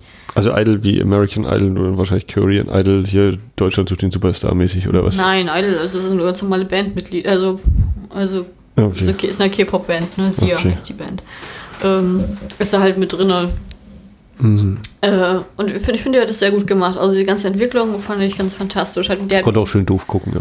ja, auch konnte auch, er konnte auch wunderbar schreien. Also ich fand, er konnte auch sehr aggressiv gucken. Also ich fand, er auch sehr gruselig grinsen. Also er hat das ganze Potenzial gehabt. Ich fand, ich fand, ich fand er hat das sehr schön gespielt. Also mhm. das fand mir sehr gut gefallen. Ich fand auch, dass diese Chemie zwischen den Jungs da, also alle, die da so gelebt haben, ich finde, die haben auch alle ein sehr schönes Zusammenspiel gehabt und dass auch mal auch dieses Gruselige rüberkam, das hat mir sehr, sehr gut gefallen. Also ich fand auch, ja. Also das Ende, als ich das allererste Mal die Serie gesehen habe, habe ich bei der, der ersten Folge eine Theorie aufgestellt, wie die Serie ausgeht. Und zwar habe ich auch gesagt, naja, er wird dann sozusagen zu seinem, äh, zu seinem, seiner Romanfigur zum Mörder werden. Und es ist ja auch zum Beispiel also jetzt interessant gewesen, dass in der letzten Folge halt immer zu nochmal angedeutet wird mit diesem Roman, ne? dass er dann so hochgezogen wird und dieses, ja, mein Roman hat so angefangen, und dann, wenn die dann kämpfen und dann Ida Walk zu ihm sagt, ja, jetzt bringen wir den Roman mal zu Ende und was weiß ich was. Also dieses ähm, fand ich auch sehr stark. Also ich habe das Gefühl, dass er den Wook sozusagen als, als Romanvorlage irgendwann gesehen hat und er sich sozusagen diese Romanverlage, seine Romanfigur verwandelt. Ähm, glaubst du, dass er dann auch ne, nach der Serie nochmal irgendwie belangt werden würde oder meinst du, er ist jetzt einfach frei? Ganz schwer, weiß ich nicht. Dass er irgendwie untertaucht und weiter sein, vielleicht das Erbe weiterführt des bösen Zahnarztes. Ja, vielleicht wird er, schreibt er jetzt auch einen, einen äh, erfolgreichen Roman. Weiß man ja nicht. Naja, nachdem er jetzt die ganze Seite stirb, stirb, stirb, stirb, stirb, stirb, stirb geschrieben hat, war ich mir da nicht ganz sicher. Aber es besteht die Möglichkeit. Ja, das war eine Anspielung auf den Vormieter, glaube ich. Ja, ja. Ne. Ähm, ja, also, also ich fand die Serie ganz, ganz toll. Ich finde, die hat mir unglaublich viel Spaß gemacht. Wie gesagt, das war eine erste Horrorserie aus Korea gewesen und äh, ich fand sie sehr, sehr schön inszeniert. Die hat eine ganz schöne Kinematografie gehabt und sehr viele schöne Bildkompositionen. Ich fand die Soundtrack-Lieder auch sehr geil. Die höre ich auch sehr, sehr gerne. Ähm, Schauspieler, wie gesagt, auch überzeugend. Also ich kann die Serie auf jeden Fall nur ans Herz legen. Also mir, also mir hat sie gefallen. Ich fand auch diese Anspielung auf Franz Kafka nochmal ganz schön, weil ich Kafka ja selber auch mal sehr gerne lese. Äh, das ist nochmal für mich sozusagen ein, ein kleines Easter Egg gewesen für die Leute, die die Handlung nicht verstehen und dass sie dann wissen, wo die Reise hingehen soll. Ähm, ja, das, das wäre meine Meinung dazu. Jo.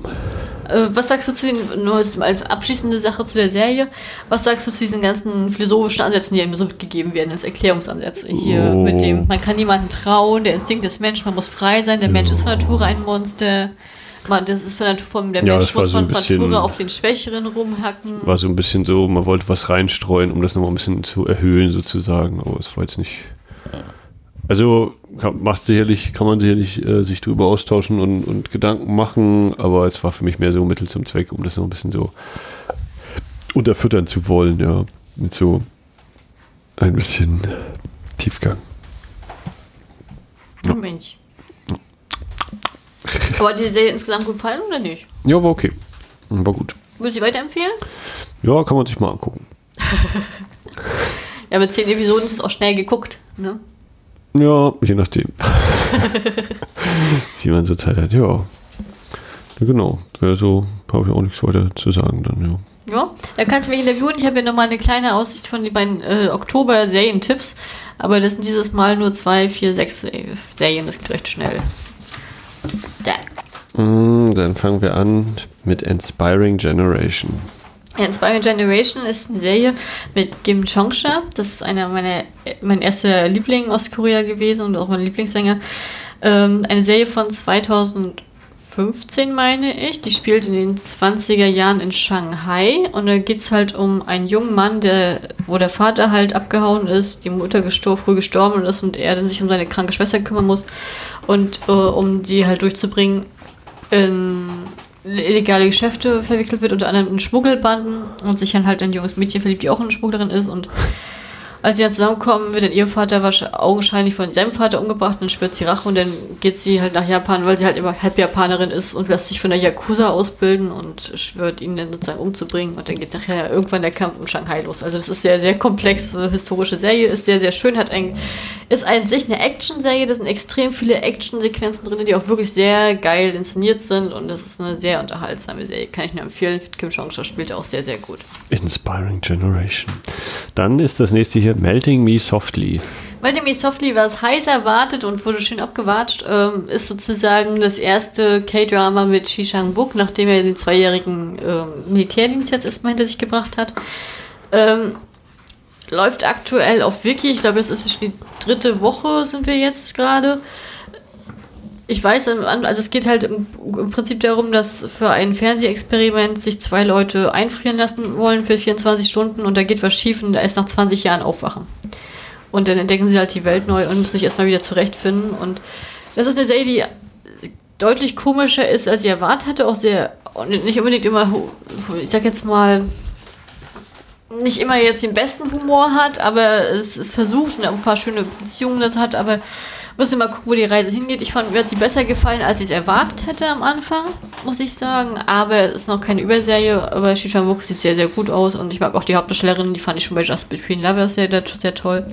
Also ich kann die Serie bis jetzt empfehlen. Ich werde sie mir auch auf jeden Fall auch zu Ende angucken. Und ähm, ich weiß, dass die Serie sehr, sehr abgewatscht wurde im Internet. Aber ich finde, äh, die, ich habe das Gefühl, die wird von Woche zu Woche jetzt besser.